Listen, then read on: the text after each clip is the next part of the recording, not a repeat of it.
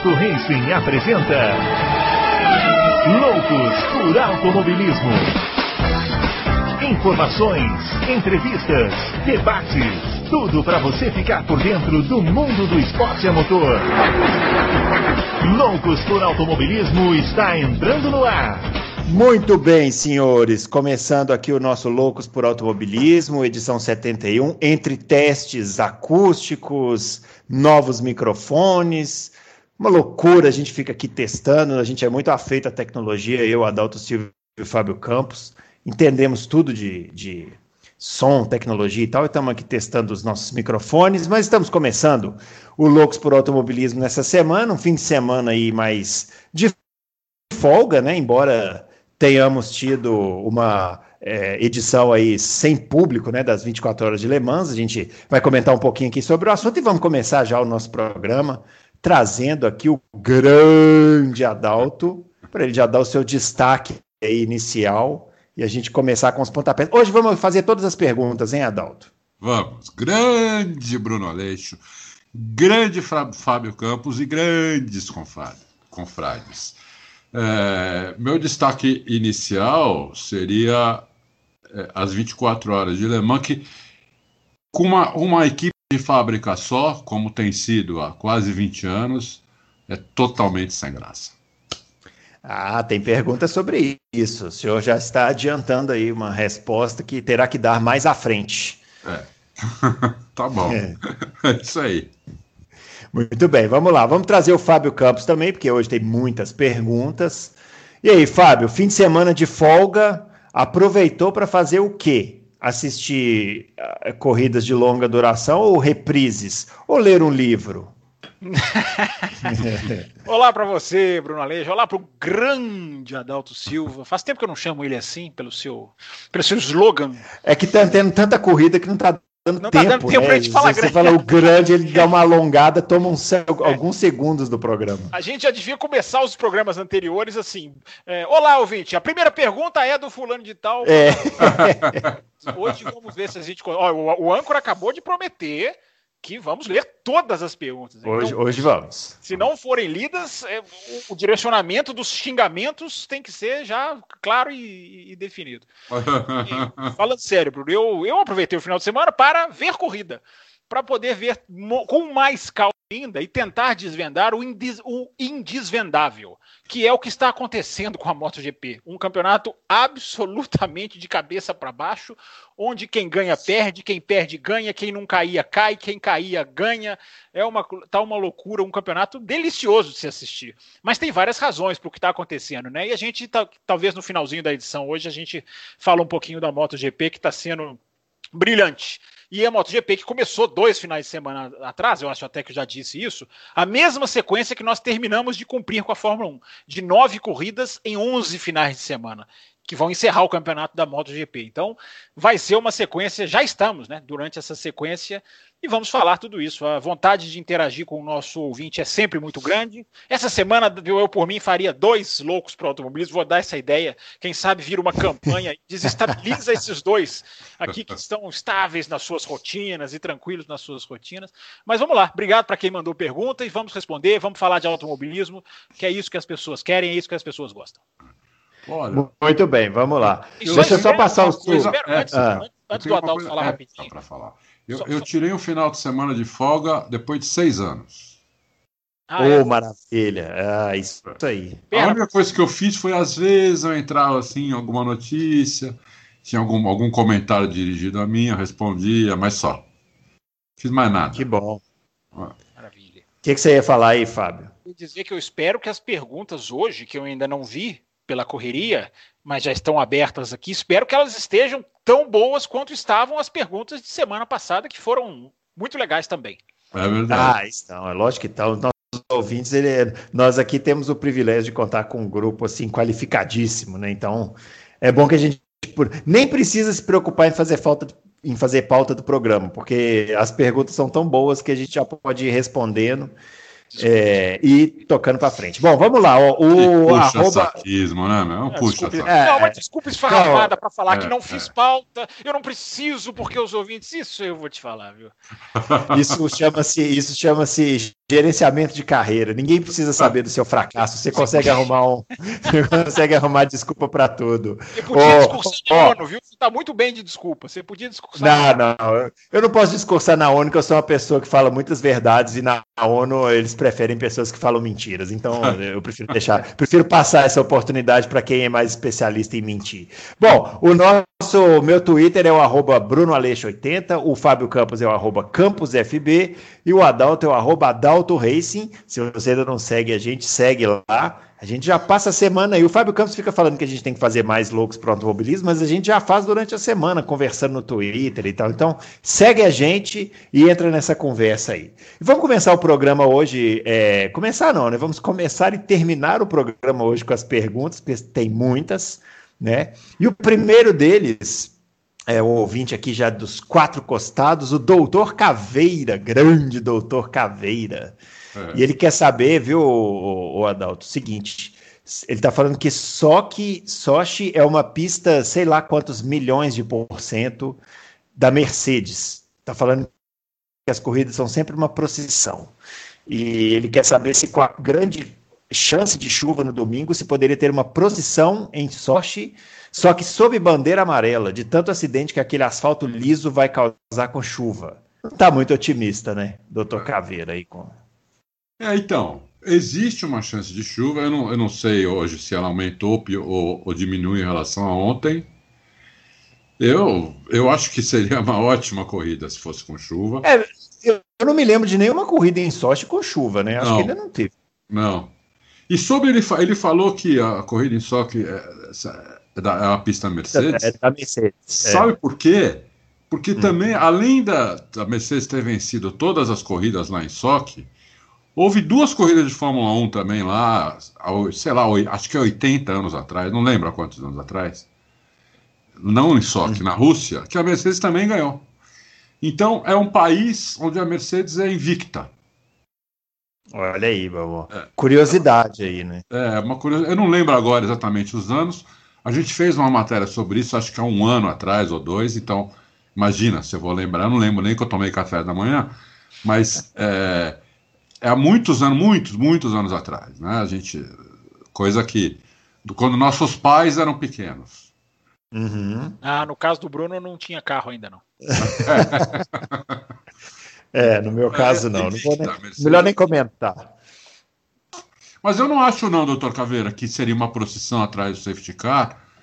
Eu acho que os pilotos da Fórmula 1, eles são, é, teoricamente, eles são os melhores, né? Eu acho que eles se adaptariam, assim, talvez no, no, no, nas primeiras voltas tivesse alguns problemas, depois eles se adaptariam e, e a gente teria uma corrida meio que normal com chuva. Ele tem razão em falar isso porque o asfalto é muito liso mesmo, né? O asfalto mais liso que tem na temporada. Então, mas, mas eu acho que daria para fazer a corrida tra tranquilo. Muito bem. Fábio Campos quer responder ou não? Vamos para frente. Não, vamos para frente. É. Grande doutor Caveira. Ó, Grande doutor Caveira. Já te falei, né? Já te falei. Inclusive, como ele está no, no, no, apoiador do Café com Velocidade, o, o, o doutor Caveira viu uma foto dele. Tem uma cara de sério o rapaz que você não acredita. Ah, é? É, tem oh. uma cara de sério, nada a ver com essa caveira aqui que a gente vê na página aqui do Auto Race, não. O homem é respeitável. É, não, tem cara de doutor mesmo, daquele que você confia quando você entra no consultório. Ah, beleza. Ó. O Adriano Aguiar. É, primeiramente, ele está falando aqui que pedindo para a gente destrinchar a temporada de 2007. Ô, ô Adriana Guiar, nós já fizemos isso, viu? Procura é. lá no, nos arquivos do, do, do Loucos por Automobilismo. No início do ano, a gente fez umas. Lá, quando a gente lá atrás ainda achava que a gente estava fazendo um programa pré-temporada, uns especiais pré-temporada que acabou não acontecendo a temporada do jeito que a gente achou que ia acontecer, né? A gente, um, uma das pautas foi da temporada de 2007. Deixa eu ensinar, deixa eu ensinar o Adriano como achar esse programa. Ah. Adriano, se, se, você tiver em PC, vai, porque uhum. celular é mais complicado. Naquela tarja laranja, lá no começo do site, você vai ver Home, Fórmula 1, Índia. Põe o mouse em cima de exclusivo. Vai mostrar algumas coisas embaixo, vai mostrar podcast loucos. Clica ali e vai, vai, você vai ver todos os podcasts que nós fizemos inclusive esse da temporada de 2007. Pois é, então Agora tá, vocês, aí, tá, está dada a dica. Vocês não nomearam essa, esse programa, tá? Porque eu, tô, eu ia dizer para ele aqui qual é a edição. Nós não nomeamos? Não nomear. Vocês nomearam a temporada, o programa da temporada de 2010, que foi o 48. Ah. Então ele deve estar tá por aí. Mas vocês não nomearam a, a, a, a, Nós nomeamos o de 94, olha aí. Porque aí complicou para ele achar. É, aí... vocês nomearam. Olha, mas foi em janeiro, viu? o, ó, engenheiro, sobre equipes mas vamos, mas vamos facilitar para ele aqui, ô, ô, Adriano. Ou foi em janeiro ou foi em fevereiro. Então, se o, se o, o mês tem quatro semanas, você tem aí oito edições para você procurar. É um pouco mais fácil, né? é. Então tá aí. Ó, ele está perguntando o seguinte: primeiro ele quer saber se o Hamilton, é, como é que ele iria em um carro mediano, tipo a Alfa Romeo. A Alfa Romeo não é um carro mediano, viu, Adriano? É pior um pouquinho que a Alfa Romeo. E ele deu uma ideia, viu, Fábio? Falou que poderia abrir uma votação para liberar a asa móvel só de quem ganhou o voto da galera. Uma espécie assim de. É, esse piloto do dia, né? Aquele que tem aquela é, na, na, Fórmula E também tem uma coisa parecida, né? O, o, que o piloto ganha lá a votação e ganha um, um push to pass a mais, né? E pedindo também para mandar um abraço para o filho dele. É, na Stock Car. E pedindo para mandar um abraço para o filho dele de 5 anos que ouve o programa. Isso mesmo. Põe ele para ouvir e para gostar de automobilismo. Vai lá, Fábio. Hamilton na Alfa Romeo, daria certo ou não? Um abraço para o Pedro, então, que ele fala que é o nome do filhinho dele aqui. Ó. Um, um abração para o Pedro, ouvinte, ouvintezinho do, do, do, é do Loucos Pro. Louquinho, louquinho por automobilismo. É. É... Você quer que eu diga sobre o Hamilton na Alfa Romeo? Ah, não consigo desenhar muito bem como seria, não. O Hamilton é um cara que extrai tudo, né, do carro. Foi assim na McLaren, foi assim na, na, na Fórmula 2 antes de sair. Eu acho que o Hamilton, claro, a equipe subiria, conseguiria alguma coisa a mais. É, porque o Hamilton é absolutamente fora de série. Agora, quantificar isso, Adriano, é, não dá, é muito, é muito, é, é, muitas variáveis, é muito, são muitas coisas que teriam que encaixar ou não encaixar para a gente ter um desenho. Agora, seria interessante, eu acho que a ideia seria interessante. Você viu um, um super piloto numa equipe do, no meio do pelotão, é, seria interessante, sem dúvida nenhuma. Muito bem. O, vamos lá, Fábio Lopes. É, belo nome. Ele, belo nome, né? Maravilhoso. Ele quer, ele está falando que quer saber o que aconteceria se a Mercedes tivesse contratado Vettel ao invés do Hamilton. É, se o Vettel, já tetracampeão capitaneado por Lauda e o Toto Wolff, tivesse, além do talento, uma mentoria fortíssima desses dois. Como equipe dominante, poderíamos ter um Deca campeão, recordista absoluto e deus do automobilismo. Puxa Não. vida. Não, Essa eu vou deixar o Adalto falar, porque eu tenho não, certeza que ele, do que, que ele vai responder. Não, não teria. O Rosberg é melhor que o Vettel. É, eu acho que o Rosberg ia ganhar vários títulos. E se, o, e se o Hamilton tivesse na Ferrari, ele teria vencido os títulos de 2017 e 2018, no mínimo. E talvez 2014, 15 e 16 o Nico. Porque realmente. Mas você não ia dar nem um títulozinho pro Vettel? Não. não é, eu acho nada. Que, eu acho que o Rosberg é melhor que ele, assim, bem melhor que ele. Ah, não será melhor? Eu acho pau a pau, hein, Adalto? Ah, eu não acho, não. O Rosberg, ele é um cara que ele destruiu o Schumacher, depois ele foi muito bem contra o, contra o Hamilton. Eu diria que ele foi até melhor que o Alonso contra o Hamilton. Ah, é, ele teve uma sequência de nove vitórias em cima do Hamilton. Que não, não é uma coisa para mim é uma coisa inimaginável. Sete. Sete, se não me engano. Quatro no ano e três no outro. Ah, é sete, desculpa. Sete vitórias em cima do Hamilton. Para mim é uma coisa inimaginável isso. Um cara com o mesmo carro ganhar, ganhar sete corridas seguidas do Hamilton. Eu, eu nunca imaginei uma coisa dessa. Então, ele é muito bom, Rosberg. Eu acho que o Rosberg ganharia do Vettel. Não, não é que ganharia com facilidade, destruir o Vettel. Não. Ele ganharia do Vettel, entendeu? Eu acho que ele, o Vettel teria sido, nos anos que o Rosberg foi, seria campeão, que na minha opinião seria 14, 15, 16, eu acho que o Vettel seria vice-campeão em 14, 15 e 16, com, com uma pontuação razoavelmente próxima da do Rosberg. Mas é, não, não acho que o Vettel ganharia do Rosberg. É minha opinião, lógico, não, não é a verdade.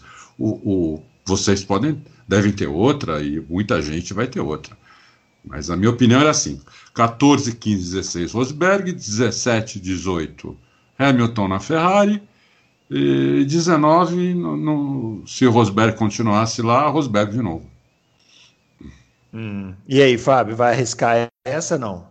Ah, não, é muito. Não, é, eu não, a minha limitação não me permite ir até tão longe nesse.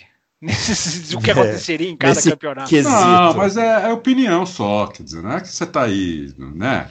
Não é não, uma eu não consigo tá ver cravando, mesmo. né? Eu também não estou cravando, eu estou dando a opinião que eu acho que. Até porque não, não, essa possibilidade não vai existir, né? É, não existe, é lógico. Não, Ó, vamos lá. Não consigo opinar mesmo, assim. Eu acho que a gente pode fazer a comparação dos pilotos. A comparação é interessante, né? A discussão quem é melhor. É, agora, o que seria é o mesmo, mesmo raciocínio do, da resposta anterior. Né? Como o Vettel se adaptaria na Mercedes? Talvez a gente tenha um, um, um rascunho disso no ano que vem, né? porque vai pegar uma Mercedes. É. É, mas é, é, é, na, na, Mercedes dos anos dourados, no começo dos anos dourados, né? porque os dos anos dourados permanecem, eles não, não acabaram. Seria, seria, seria interessante, mas não, não, não dá para cravar, né? O relacionamento entre os dois, o Rosberg teve que se drenar tanto para ser campeão do mundo que não conseguiu. Acabou, você terminou o ano, falou, não aguento isso aqui de novo. É, entra muita variável para a gente fazer essa, essa, essas colocações. Os ouvintes começaram muito especulativos essas as perguntas. É que quando não tem corrida vai mais é, nessa eles linha. Eles gostam né? de devagar. É, né? é. Ah, e é legal também. Eu acho que essa, eu acho que essa pergunta, por isso que eu dei essa resposta se resume a quem é um piloto melhor, Vettel ou Rosberg? Na minha opinião, Rosberg, entendeu? Essa é uma boa discussão. Essa é uma boa ah, discussão. É, é por isso que discussão. eu, por isso que eu apostaria, por isso que eu disse que eu acho que ele venceria. Eu Mas acho eu que... acho que o que ele está ah. dizendo é o seguinte: é, na, na, é porque ele fez esse mesmo comentário lá na minha coluna que eu escrevi essa semana. É, eu estou entendendo que na cabeça dele, o Fábio Lopes, depois você pode entrar lá na página de comentários e esclarecer se é isso mesmo. O que ele está dizendo é: o Hamilton teve uma estrutura é, para se tornar o piloto que ele se tornou depois que ele chegou na Mercedes, que o Vettel, ele gostaria de ver o Vettel também tendo, entendeu? Eu, eu acho que é nessa linha é, que ele está é, dizendo. É, é, ele coloca aqui uma coisa interessante, né? Assim, que é, o capitaneamento de, de, de, Lauda e Wolff, né? Isso. Talvez o Vettel seja esse tipo mesmo. Aliás, tem muito jornalista que afirma isso de que o ambiente em torno do Vettel é muito importante para ele render. Né? Uhum. De que na Red Bull eles colocavam, digamos, o braço em volta do ombro dele, como é uma expressão que existe, e na Ferrari a coisa já não foi tão assim. Ele tentou puxar a Ferrari nos primeiros anos, é, conseguiu por algumas situações, outras não, enfim. É, pode ser. É, a, a, o que ele coloca aqui da, da, de como seria o, a administração do Vettel de Toto Wolff e Nick Lauda, é, você poderia ver um piloto rendendo mais. Mas eu repito, é tão impossível de cravar essas coisas que eu nem é. arrisco. Não, mas eu tinha entendido isso, eu acho até que ele renderia mais. Só uhum. que o uhum. Rosberg também tem a mesma estrutura, entendeu? Rosberg também teria a mesma estrutura, também teria. Rosberg já estava lá antes do Hamilton chegar, já tinha corrido lá três anos. Quando, quando o Hamilton chegou lá e quando o Vettel chegasse lá também, o Rosberg já estava três anos, já conhecia o carro, bem a equipe, alemão também. É, um super relacionamento. Ele tinha um relacionamento ótimo, tanto é que o Hamilton não tinha nenhuma, nenhuma vantagem. Né? Então, é, eu acho que ele, o Vettel melhoraria até, mas eu acho que o Rosberg também melhorou muito depois que o, o Hamilton foi para lá. Eu acho que o Rosberg melhorou muito com o piloto também. Né? Sim, então, sim, sim, sem dúvida. Agora, ele talvez, já que nós estamos no ramo do talvez, né? Ele uhum. talvez entrasse mais na cabeça do Vettel do que mais facilmente do que entrou na cabeça do Hamilton, né? É. Ele e o Rosberg, né? Que tá falando. Ele e o Rosberg. É. Ele fez toda essa também, bem pensado, Fábio.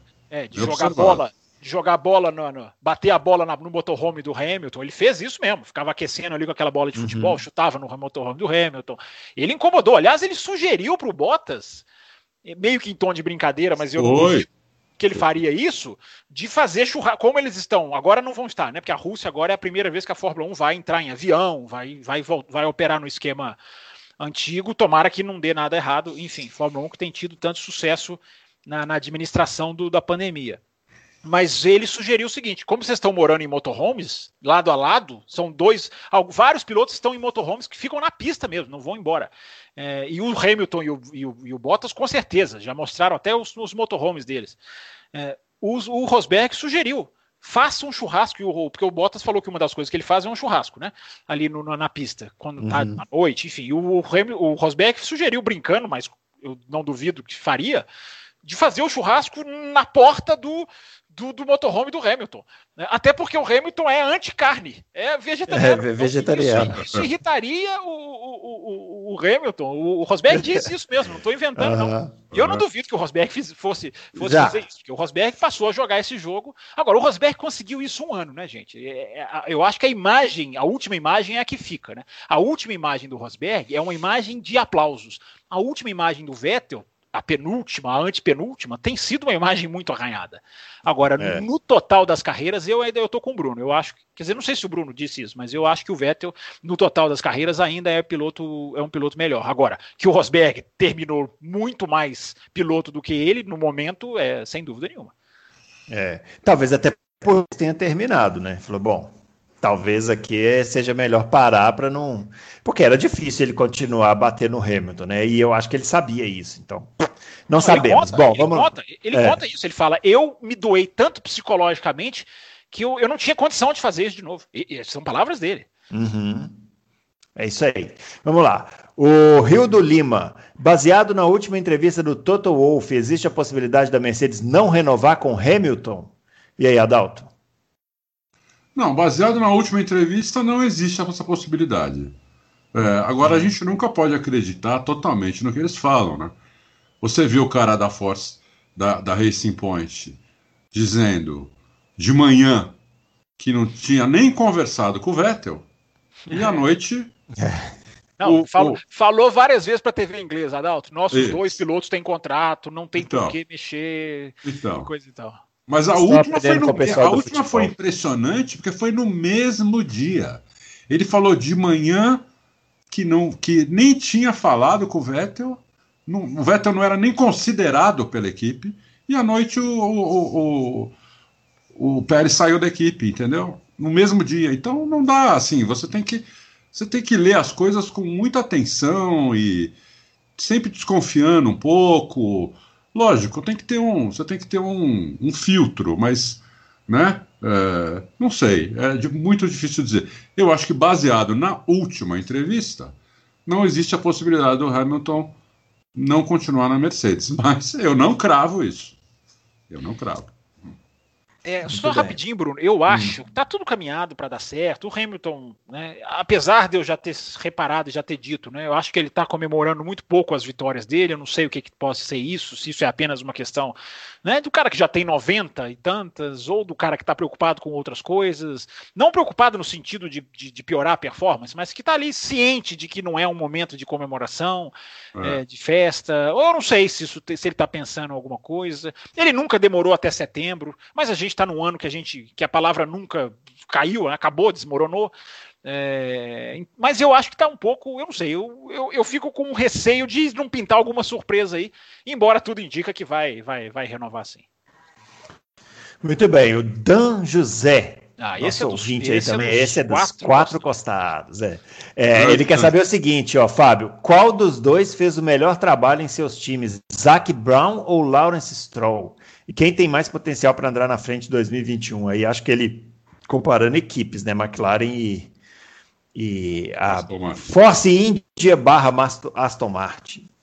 É, o Zac Brown está há mais tempo, né? Ele já tem é. uma. A, o parâmetro de comparação é um pouco. Eu, o Zac Brown, eu diria o Zac Brown, porque o Zac Brown já deu tempo de mostrar erros ou acertos. Né? O Lawrence Stroll comprou a equipe em 2018, né? teve em 2019 o primeiro ano ali para arrumar a casa e, e 2020 com essa sacada do carro que a equipe teve. É, mas eu acho que o Zac Brown está mostrando competência, apesar das dificuldades financeiras da McLaren, apesar de que o futuro da McLaren é um grande asterisco. É, a gente está vendo um time subir, coisa que a gente não viu na Williams. A gente viu na Williams um time cair, cair, cair. O Lawrence Stroll pegou um bom time. O Zac Brown nem tanto. Então, é. o Zac Brown, apesar de estar num nível, já ter mais anos de, de, de administração para poder avaliar, é, ele faz um, eu acho que ele faz um bom trabalho. Também acho, concordo, concordo com o Fábio e, e ainda agora ele foi muito rápido. Assim que ele perdeu o Sainz, no dia seguinte ele contratou o Ricardo, que era o melhor piloto que podia ser contratado. Não, não tem um piloto melhor que o Ricardo disponível, né? Era o melhor piloto que existia, ele foi lá e contratou. Então ele ele está indo muito bem. Acho que o que a McLaren melhorou nos últimos, nos últimos dois anos é uma barbaridade. Muito bem. O Felipe Pereira, chamada para transmissão de domingo, deve ser da televisão, né? É, falando que o Lewis Hamilton pode vencer, se igualar o recorde de vitórias e colocar seu nome de vez entre os grandes da história. Aí ele está dando uma risada aqui, falando é, que na opinião dele já fez isso desde já fez isso em 2007 e está perguntando por que algumas pessoas consideram um piloto grande somente pelas vitórias. Não é o nosso caso, viu, Opa. Felipe Pereira? Porque aqui a gente analisa as performances, né? E uhum. não apenas os números, não é isso, Adalto? É isso, é completamente isso. Concordo com ele que ele já fez, o Hamilton já fez isso em 2007, só que aí é, tem uma coisa, né, Felipe? Muitas vezes um piloto desponta assim muito bem no começo e depois ele cai. O Hamilton não, ele foi, ele não caiu, né? Em 2007 ele já, já, já, já se mostrou genial, uh, batendo o Alonso em performance. Em 2008 ele foi campeão. Uh, 2009 o carro ruim, ganhou corrida, sempre ganhou. Então o Hamilton nunca decepcionou, a não ser 2011 que foi uma temporada ruim dele, apesar de ele ter vencido três corridas eu acho, na minha opinião, foi disparado a pior temporada do Hamilton na Fórmula 1. Cometeu um monte de erros. 2009 também foi fraco, hein? 2009 Mas o carro era ruim. Olha, né? olha, olha. É. É, pois é, 2009. Lembra que McLaren e Ferrari eram, hein? É. é. Era, era, ruim o carro. Eu achei, eu não achei que ele guiou mal. Eu achei que ele guiou mal em 2011, quando ele cometeu muito erro, assim, alguns é. erros até infantis, entendeu? É, mas o pessoal gosta de números, né? Ainda mais o grande pessoal, assim, não é pessoal que não é. Assim... É, então, é isso que eu ia falar, porque ele está citando aqui uma chamada para transmissão que deve ser da televisão. Televisão tem que fazer isso, né? Televisão Exatamente, aberta. Né? É, é. Tem jeito. Né? Só gosta de números. Né? O pessoal, por exemplo, os caras que gostam do Vettel, a torcida do Vettel, ela se bate nos quatro títulos dele para rebater qualquer argumento. Você oh. fala, eu né? que sei. Você que sabe, é. entendeu? Então é assim. Os caras usam isso, entendeu? Eles, é. eles rebatem qualquer argumento contra o Vettel, dizendo que ele é tetracampeão e pronto. Acabou. Então, então é, é, é, assim, as pessoas são assim, fazer o quê? Mas a gente não é, graças a Deus. é, isso aí. É, a, e aí, Fábio? Eu gosto da pergunta dele, do Felipe, porque me leva a pensar o seguinte: a qualificação de grandeza muitas vezes. Eu acho que o Hamilton. Quem diz que o Hamilton não é um grande piloto não está falando sério, né? A gente só pode é. chegar nessa conclusão, não existe. Mas as pessoas, por exemplo, fazem os rankings. Eu, eu, eu, eu não gosto de ranking, eu não gosto dessa questão de ah, quem foi melhor, quem foi pior. É, eu não entro muito nessa pela dificuldade de comparar. É, o Rosberg e Vettel, que a gente estava discutindo há alguns minutos, guiaram juntos, estiveram, foram contemporâneos. Dá para você fazer análise. Agora, não dá para você fazer análise de Jim Clark com Senna, de... mas as pessoas adoram fazer. É. E as pessoas usam os títulos para isso. Então tem uhum. muita gente esperando o Hamilton passar o Schumacher para cravá-lo como o maior piloto de todos os tempos. Eu não espero. Para mim, ele é uhum. o maior uhum. piloto que eu já vi. Não vou falar de todos os tempos, porque não vi Fangio, não vi Clark, não vi Graham Hill. Uh, queria muito ter visto, mas não vi. Então, Nick Lauda, mais... você viu? Nick Lauda eu não vi, não vi. Bruno deve ter visto, eu não vi. Ai, Lauda, que miserável. O Nick Lauda fez 85, é. que é um ano que eu tenho assim uns rabiscos de memória, assim, muito. Então eu não posso falar que eu vi, né? É... O Senna, é... você lembra? Não, Senna, sim, Senna todo, toda a carreira, praticamente, uhum. né? Sim, claro, não 85, né? Que é o ano que ele ganhou, não, mas 86, ele, todos os títulos, vamos dizer assim. Uhum. Eu sou um menino ainda, as pessoas se surpreendem uhum. quando me veem no vídeo lá no YouTube. É, é, mas acabou de falar que lembra do Nick do Nick Lauda, eu não tenho não, nem registro. acabei de falar Nada. que eu não lembro do Nick Lauda. Lembra, lembra, não, lembra de pe pequenos, pequenos escuta aqui, escuta momentos. Aqui, é, eu não lembro de momento nenhum. O senhor, já, o Bruno Aleixo 80 dele no Twitter, gente, é a idade. Falaram para ele colocar o ano de nascimento, ele não entendeu, ele colocou a própria idade.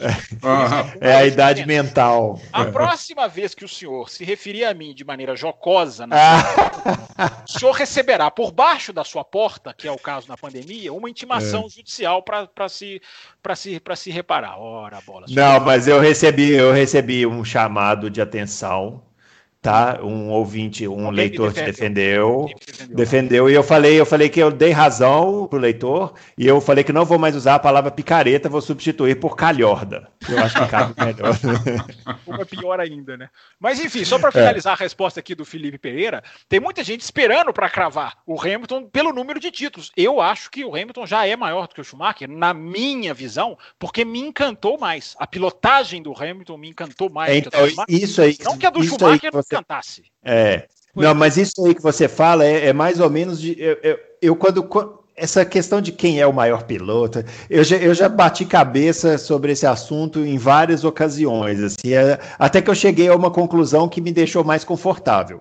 Que é o seguinte: existe um nível de multicampeões que para você definir o melhor piloto para você vai muito da preferência pessoal também, que é isso que você falou. Qual que te encanta mais? Porque, assim, do mesmo jeito que você pode dizer que no caso é o Hamilton, alguém pode falar que no caso dele é o Schumacher e tá tudo bem, sabe? Assim, e o outro pode falar que é o. Foi, é. aí vem e falar, pô, foi o Nick Lauda, tá tudo bem. Ah, foi o Prost, tá tudo bem, entendeu? Eu acho que quando chega num nível de multicampeões, aí é uma questão de preferência pessoal. E o problema, né, Bruno? Assim, o problema é que o ser humano quer é, o esporte existe na essência por causa disso, né? O ser humano quer um primeiro, um segundo, um terceiro. É, a gente tem essa tendência quase que no nosso DNA. E a gente está lidando com um esporte que classifica muito claramente o primeiro, o segundo, o terceiro, é. o quarto. Então eu acho que as pessoas, até meio inconsciente, embarcam nessa. Eu me divirto em ver no WhatsApp gente falando quem foi o maior, gente que não uhum. tem, não viu um terço da história da Fórmula 1 dizendo quem foi o maior, porque Fanjo não sei o quê. Os caras nem viram, cara. Entendeu? E assim, mas eu gosto de ver, eu me, eu me divirto vendo as pessoas chutarem quem foi o maior, é. quem foi o maior. Agora, uma, uma coisa que eu acho que a gente tem que ressaltar é o seguinte: nós somos uma geração privilegiada, porque os dois pilotos que estariam no topo em números, né, que seria o Hamilton e o Schumacher, nós tivemos o privilégio de acompanhar a carreira deles do início ao fim. Sim. Isso é, isso, é um, isso é muito, isso é muito, isso é um privilégio mesmo de, dessa Não, geração. Nosso privilégio se estende a, a Piquet, a é, Prost, é, claro. a Senna. Mas fala assim, se, se, você for pegar, vamos fazer um recorte numérico, né, dos números. Quem são os maiores nos números? É o Hamilton agora e o Schumacher. A gente conseguiu ver desde o dia que eles começaram até o dia que eles, né, o Schumacher terminou e o Hamilton vai terminar. Então isso é um privilégio muito grande, assim, por isso, da, da por nossa isso, geração. Exatamente, por isso que eu falo o que me encantou mais. Entre Hamilton e Schumacher, uhum. dá, dá para ter essa noção. Guiaram juntos bem pouco tempo, né? mais ou menos assim no mesmo nível. Depois um, o Schumacher estava mais abaixo, o Hamilton estava mais à frente, em termos de colocação, enfim. É, dá para fazer uma comparação, sim, entre Schumacher e Hamilton. É, talvez seja possível, mas não interessa a comparação. Interessa que são dois excelentes pilotos e o Hamilton se diferencia para mim pela arte de pilotar. O Hamilton fez ultrapassagens que me encantaram mais. O Schumacher era. Não estou diminuindo o Schumacher. Daqui a pouco aparece alguém falando, ah, mas o Schumacher foi muito grande. Claro que é, foi, foi. foi essa essa, essa é discussão detalhe, aqui, é, a gente está, inclusive, antecipando a pergunta do João Paulo Lamas, que queria que a gente fizesse esse comparativo aí entre Schumacher e Hamilton, só que ele está colocando um temperinho que seria em termos de comportamento extra-pista. Que ele acha que o Schumacher não era um piloto muito ético e ele acha que o Hamilton nesse ponto ganha. E queria saber a nossa opinião. É, mas é nessa linha aí dessa análise, né? É, aí já vamos para. É, aí muda bem, a, a, comparação muda bem. É, é. Muda mas muito, na pilotagem, só para encerrar. Schumacher, apelido do Schumacher é Dick Vigarista. O... Só isso. É, se bem que o Senna fez algumas das mesmas coisas que o Schumacher e não, não tem apelido nenhum, né? Engraçado. É, agora, o, a, a, a, o que me encanta no automobilismo, que é o que eu sempre defendo, sempre divulgo no meu Twitter, são ultrapassagens. E o Hamilton tem mais no repertório dele do que o Schumacher, mas isso é até uma, uma, uma, uma, uma injustiça, entre aspas, porque o Hamilton da McLaren era muito mais encantador, porque estava no meio do pelotão, você via o Hamilton mais agressivo. O Hamilton da Mercedes Você vê as ultrapassagens por fora, no mas, Mugello, mas ele ultrapassa menos. É, mas, mas essa, então, mas essa, essa, essa, é, isso que está falando cabe para o Schumacher também, porque eu, eu, por exemplo, eu gosto do Schumacher muito, do, do, do pilotagem, tal. Fora da pista é isso aí que vocês falaram, né? É, várias ressalvas, mas na pista eu gosto. E eu sempre uso para defender as minhas teorias sobre ele, o período que ele não ganhava títulos, que era o período que ele estava na Ferrari entre 96 e 99, que era uma coisa monstruosa, a diferença deles pro, dele para os outros companheiros de grid, né, daquela não, geração. O Schumacher né? da Benetton amarela, ali 92, Sim, 93, é, era um Schumacher é, também é. brilhante. Né? É, mas é que ele ainda cometia muitos erros, né, mas depois quando ele vai para a Ferrari de 96 até 99 é uma coisa espetacular. Sim. É. É, mas é depois aí. ele teve um carro tão dominante na Ferrari, mas tão dominante. É, mas aí o Hamilton também teve. E outro então, dia assim, eu coloquei até um vídeo numa pole dele é, eu vi que você colocou. Quando ele cometeu 300 erros e fez a pole, entendeu? É, mas eu te, mas eu te falei, eu te falei naquele tweet, eu falei, olha a má vontade com Schumacher, mas o cara, mergulha, não, não, o cara mas... mergulhava na curva, bonito, e ninguém fala nada. Mas eu me lembro Se fosse de uma Hamilton... na Áustria, eu não sei se é esse vídeo do Adalto é na Áustria, eu me lembro de uma classificação na Áustria que a gente Não, esse fora, do Adalto é na Hungria. Fora do carro, a gente via ele errando... É na classificação e, e enfim, e, ia bem. Perdia no máximo para o Barrichello. É, essa é. superioridade que permite até o erro. É, é muito ruim. É muito ruim. É. é muito ruim. E, o, e o Barrichello, nessas Ferraris de 2002 e 2004, ele já falou em entrevista que eles andavam com um tanque abarrotado porque não queria entregar né, o, o tamanho da, da, da, vantagem do, do, carro em cima dos outros. Bom, vamos, vamos continuar aqui. O Igor Árabe Tá falando das 24 horas de Le Mans aí, para a gente mudar de assunto. A Toyota, para variar, venceu as 24 horas de Le Mans praticamente sozinha. Na opinião de vocês, isso não tira um pouco do brilho da conquista?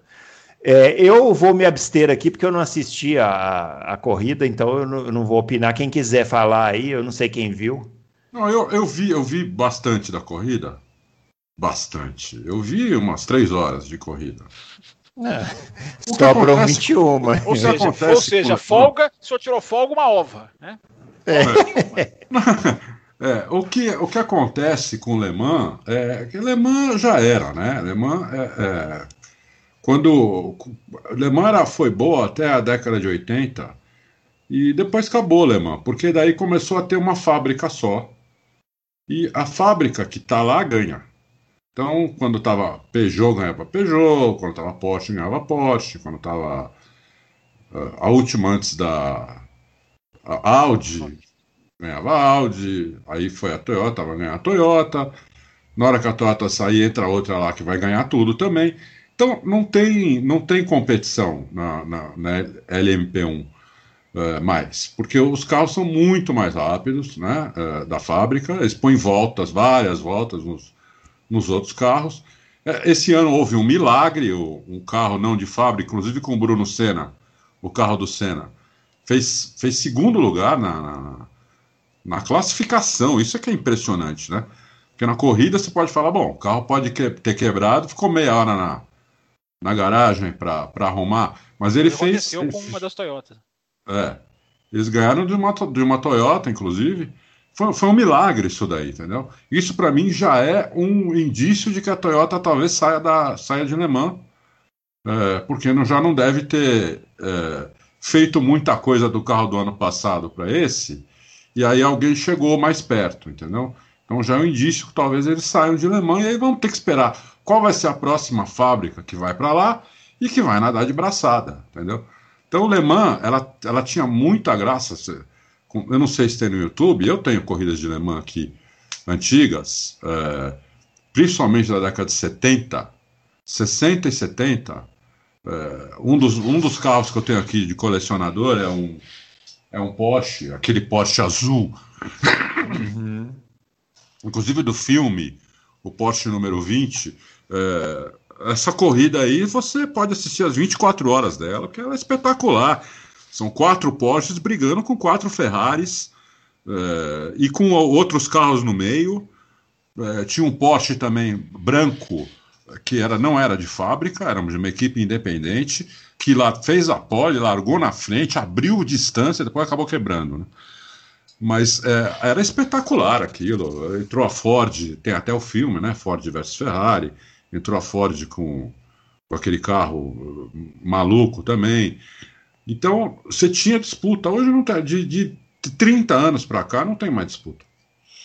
Então virou, virou, virou um desfile. Primeira coisa, ouvinte, quando ele fala que ele tem um Porsche de colecionador, não é uma miniatura, não. Tá na garagem não, dele. Tá na garagem dele, tem chave, tem gasolina, tá tudo lá. É... É. Colecionador não se engane, não é miniatura. Não é miniatura. É, não é miniatura, não. É porque é baixinho, é porque é mais baixo do que o carro atual dele, entendeu? É por isso que ele chama de miniatura. Porque o Porsche é um carro baixinho. É, deixa eu falar aqui das 24 horas de Le Mans. Eu acho que o Adalto eh, generalizou um pouco, porque, embora filosoficamente ele tenha razão, as montadoras vêm, vão meio se alternando. A gente teve de poucos anos para cá, foi até quando eu comecei a acompanhar as 24 horas de Le Mans, a gente chegou a ter uma interseção de Porsche, Audi e, e Toyota. Inclusive, um pouquinho antes, a gente chegou a ter Peugeot contra Audi é, que foram anos só de 2010 para cá, 2015, que a gente tem a vitória do Huckenberg, inclusive, é um ano que tinham três Porsches, se eu não estou enganado, tinha os, os, dois Toyotas, acho que a Toyota já estava, se eu não estou enganado, e tinha também a, a, Audi. Então, a gente chegou a ter momentos ali de, de uma Mas boa... não eram as três de fábrica. Não, eram as três fábricas, as três LMP1, as três, as três híbridas, inclusive. As três já com tecnologia híbrida. Não, mas, mas não, era, não era estrutura que estava lá de fábrica, era carro que. que era carro não, não, que a não, Porsche tinha oficiais. vencido quando era Porsche, não era? Era protótipos oficiais mesmo. Era, essas, essas três montadoras tiveram ali uma, uma, uma interseção de, de, briga de foice mesmo. Foi, foi uma das primeiras 24 horas de Le Mans que eu assisti para valer a gente assistia, se reunia, né? A gente já não tinha pandemia, mas a gente já se antecipou e faz, fez online, todo mundo nos, no, no, no, nas redes sociais acompanhando. E eu me lembro que essa corrida foi, essa corrida do Huckenberg, o Huckenberg ganhou, foi. Você não sabia quem ia ganhar. É, apesar do Huckenberg ter liderado uma boa parte do tempo. Mas, ô, Fábio, isso foi uma exceção, porque na maior parte do tempo isso não acontece. Pega os últimos 30 anos, deve ter acontecido três, quatro vezes. Não, foi mais. Pode, pode, pode procurar aí que você vai ver. 2009 já era Peugeot e Audi, 2015 tinha essas três, 2000, até 2017, que se eu não me engano, tinha essas três. Saíram primeiro a, a primeiro a Peugeot saiu primeiro, depois saiu Porsche, depois saiu Audi. Ficou só a Toyota, que aí fica onde está a pergunta do ouvinte. Fica essa essa discrepância, você já sabe quem vai ganhar. Só que acabou essas 24 horas de Le Mans, encerram o ciclo do Mundial de Endurance.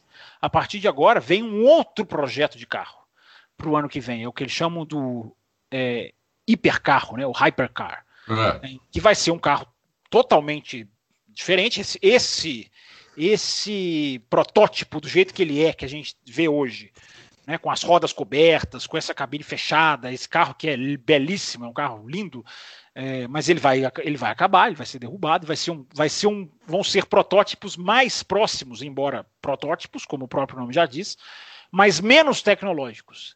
A Peugeot já anunciou que vai voltar. É, então, e, o que a gente espera, mais ou menos, para a Fórmula 1 em 2022, já vai acontecer o ano que vem no WEC, Mundial de Endurance, mas, tão, mas com um preço enorme. Né? Vão pagar caríssimo, porque, por exemplo, o calendário do ano que vem só deve ter seis etapas, ou seja, vão encolher muita coisa, porque veio a pandemia e, e, e, e derrubou tudo. Fala-se muito numa interação com a alemã americana, né, utilizar carros que vão poder, vai haver uma padronização de alguns carros que vão poder correr as duas, uma padronização técnica. Então, resumindo a questão, seu Bruno Aleixo, é um campeonato que está jogando abaixo as suas regras, é, porque se mergulhou, se abriu totalmente para tecnologia. Deixou as montadoras entrarem, ficou um esporte caríssimo. Né? A tecnologia embarcada nesses carros era uma coisa absurda. É, e os carros foram indo embora. As equipes foram quebrando, o grid foi ficando desbilinguido. As equipes de, de, de, de garagistas, vamos dizer assim, foram desaparecendo. A gente tinha várias e elas foram morrendo. A LMP2, que sempre foi um grid muito robusto, foi se diminuindo, que são protótipos, mas são menos avançados. Então, Bruno, estão jogando as regras todas no chão para a partir do ano que vem trazerem esse hipercarro, juntarem com a GT, que sempre é uma, uma, uma categoria que, que, é a base, né, que é a marca do campeonato, que tem os carros de GT, aí tem a Ferrari, tem a Aston então, Martin. Esses aí Ford. que eu gosto. Esses eu gosto de ver. Uhum. LMP1 e LMP2, para mim, não tem graça há muito tempo. Agora, o GT é sensacional. Sensacional. Brigar as Ferrari com Porsche, com, com Maserati. Aston Martin. Tinha, Aston teve Martin. Corvette. Há, dois, há poucos anos atrás tinha Corvette. Isso, não sei Corvette. se teve esse. Aí é sensacional. Aí eu... Só que eles mostram pouco, né? Eles ficam mostrando. As câmeras on-board estão tudo nos LMP1, entendeu? Tem graça nenhuma. Eles passam pelos outros carros como como se fosse, sabe, barata, como se estivessem parados ali. Entendeu? Eles amassam os outros carros. É ridículo a diferença. Então, é, é isso. Hum. Muito bem, vamos lá. O Alex, boa tarde, ele mandou, né? Boa Porque... tarde, Alex. Boa tarde, Alex. é, ele quer saber o seguinte: quem chega na frente de 2021, Sainz ou Ricardo? Eu aposto no Sainz, contando com uma, com uma melhora da Ferrari já no ano que vem. Eu que eu falo é ele, né? O Alex. É... Futuro, futuro tratar futuro... com o Adalto. Passar é... do Adalto. não, não, não, não sei responder. É, mas, mas, aqui não, mas aqui pode ser uma análise também de. É, pode ser uma análise quem... da, das equipes. É, das equipes, né? Quem conseguiu uma equipe melhor, assim, seria mais ou menos. A perspectiva da McLaren é muito melhor para 2021 do que a da Ferrari. Muito melhor. É, porque é. é o mesmo carro. Então a Ferrari vai, a Ferrari pode andar um pouquinho para cá para lá e a McLaren vai ter um motor Mercedes, que eu sempre digo, não é garantia de nada, mas o Ricardo é garantia de algumas coisas sim. Então eu acho que as perspectivas para a McLaren são melhores. Se é isso que ele quis é, dizer. Eu acho que sim. É, eu, eu, eu não tenho certeza, mas eu não tenho certeza, porque eu acho que a Ferrari vai conseguir tirar a diferença do motor não toda a diferença, mas vai conseguir os 40 cavalos que ela falou. Eu duvido. E aí, e aí fica. Aí, aí embola, aí eu não sei. Aí eu, não sei dizer. Não, não, não sou capaz de, antes de começar o campeonato, ir lá e apostar num dos dois, entendeu? Você pode fazer isso, cabeça, você põe dois pilotos e aposta num. Eu não tenho coragem de fazer isso antes de começar o campeonato. Muito bem. O Robson Santos, qual a dificuldade de colocar um asfalto mais abrasivo no limite após cada chicane e no limite do traçado do circuito que prejudicasse os pneus? Tipo, não se precisaria é, punir deletando a volta é, quando o limite fosse ultrapassado e ainda qualquer saída de pista intencional ou não prejudicaria o piloto. Acho que ele está falando o seguinte: a gente está nessa discussão da caixa de brita, grama, né? Colocava-se um, um asfalto diferente ali que fizesse o piloto perder tempo. Mas o asfalto já não é diferente, o asfalto que fica fora da, do, do, do traçado? Alguns, né? Depende, é. né? É, os, os, os, asfaltos, gente, as pistas de Fórmula 1, elas são construídas com a matéria-prima de cada país. Né? Cada país constrói a sua pista. Então não é assim, você não. É, é, você pode pôr uma superfície, você pode recapear e colocar uma superfície mais porosa, digamos assim. Talvez seja isso que o Robson está querendo dizer. É. Agora, o Robson, é, isso é muito de curva a curva. Né? Entendeu? Essa questão de brita, de não brita, de asfalto, começa com asfalto, depois vira brita. Isso depende muito do estudo de curva que cada uma demanda. Tem, uma, tem curva que você precisa parar o carro de qualquer maneira. Tem pista que você pode dar uma, um pouco de asfalto, por exemplo, para a roda pegar o asfalto e depois vem a camada de brita. É, é, é não, não dá para ter uma uniformização assim é, de, de, do que fazer, porque cada, cada tem curva que você dá para você mexer, tem curva que não dá para você mexer tão fácil, é, tem curva que tem muro mais próximo, tem curva que, enfim, o brita seria menos eficaz, tem curva que o asfalto é mais eficaz, é tudo. Isso a FIA faz muito técnica, ela é muito de, de, de analisar ah, o potencial de saída de pista de cada, de cada curva. Muito bem. O uh, Alexandro Nascimento. É, o que vocês acham da ideia do George Russell da Fórmula 1 produzir uma volta coringa, como no Rallycross, e na segunda corrida do Bahrein? poderia ser usado em outro circuito. Eu não vi. E, o que, que é volta coringa? Alguém viu isso aí? Não? não sei. É uma volta que é inimiga do Batman? Não sei. É, eu não sei também. O que, que, é, Adalto? Você que sabe. Tá sabendo, Adalto? Sabendo você que é o... pista coringa. Eu não sei, eu nem tinha visto essa pergunta antes, não, não. teria até perguntado lá para ele.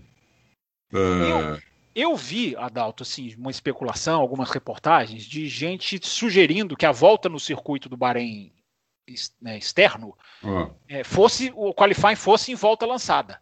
O que eu aplaudo totalmente, se não forem fazer o grid invertido, eu acho que não, o Bahrein não estaria entre essas opções, né? Uh, Eu acho, eu apoio totalmente. Tira da Fórmula 1 esse, efeito Monza, de ficar buscando vácuo, de ficar um na frente do outro.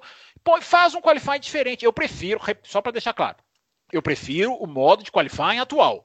Mas nesse carro super aerodinâmico, onde o vácuo é importantíssimo para o circuito externo do Bahrein, eu sou a favor da ideia, sim. Faz uma volta lançada. O, o, achei aqui o, o, o que, que é. É o seguinte, é, uma, é um corte de caminho. O piloto pode cortar caminho por uma volta, entendeu? Por exemplo, você passar, cortar uma curva, ter o direito a dar uma volta por um traçado diferente durante a corrida, uma volta à sua escolha. O campeonato de kart que eu disputo tem essa possibilidade, e ah. eu vou te falar, viu? Você o, sabe que Monza era assim, Como né? é que é o nome aqui do... Alexandre. Então, o, Ale, o Alexandro, isso é uma bagunça completa. Você, você perde completamente quem é que está na sua frente, quem está atrás, uma bagunça. Eu, eu, eu da entra, minha. Que hora que você não entra? Que hora que entra, que hora que sai, que hora que é. Tudo bem, na Fórmula 1 tem os engenheiros, né, que vão ali no rádio vão cantar essa pedra, mas sinceramente, eu acho que não vai fazer diferença, porque cada um vai ter direito a uma volta, onde ele vai poder fazer um tempo mais rápido. Todo mundo vai usar esse tempo e vai no final vai dar na mesma. Então, sinceramente, acho que. Antes do Adalto, antes do Adalto falar a opinião dele, deixa eu só deixar uma coisa aqui da história da Fórmula 1, né? Monza era assim.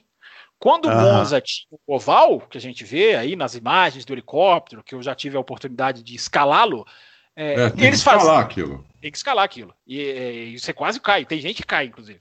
É. é, é você fazia uma volta do oval e a outra volta você seguia o Monza, a Monza que é usada, claro, com, com, com, as curvas diferentes, não tinha essa chicane, essa primeira chicane, enfim. Mas você fazia uma volta assim, outra e ficava um cara com a bandeirinha. Eu não sei como que eles faziam com todos os pilotos, mas é, tinha um é. cara que ficava sinalizando a hora que era para ele entrar para o oval e a hora que era para ele fazer para a pista, para pista normal. Mas era assim, era assim o circuito de Monza. É. Bom, vamos lá, outra ideia aqui, ó. Romeu. Falou, ah. não falou. Não, mas eu, eu, não, eu não tenho. Eu concordo mais ou menos com o que o, o Bruno falou, como, como cada, cada um ia poder fazer uma vez, não ia fazer muita diferença. É, o resultado ia ser o mesmo no final. Eles iam, eles iam usar isso na hora, talvez tentar ultrapassar o cara da frente que não estivesse conseguindo, sei lá.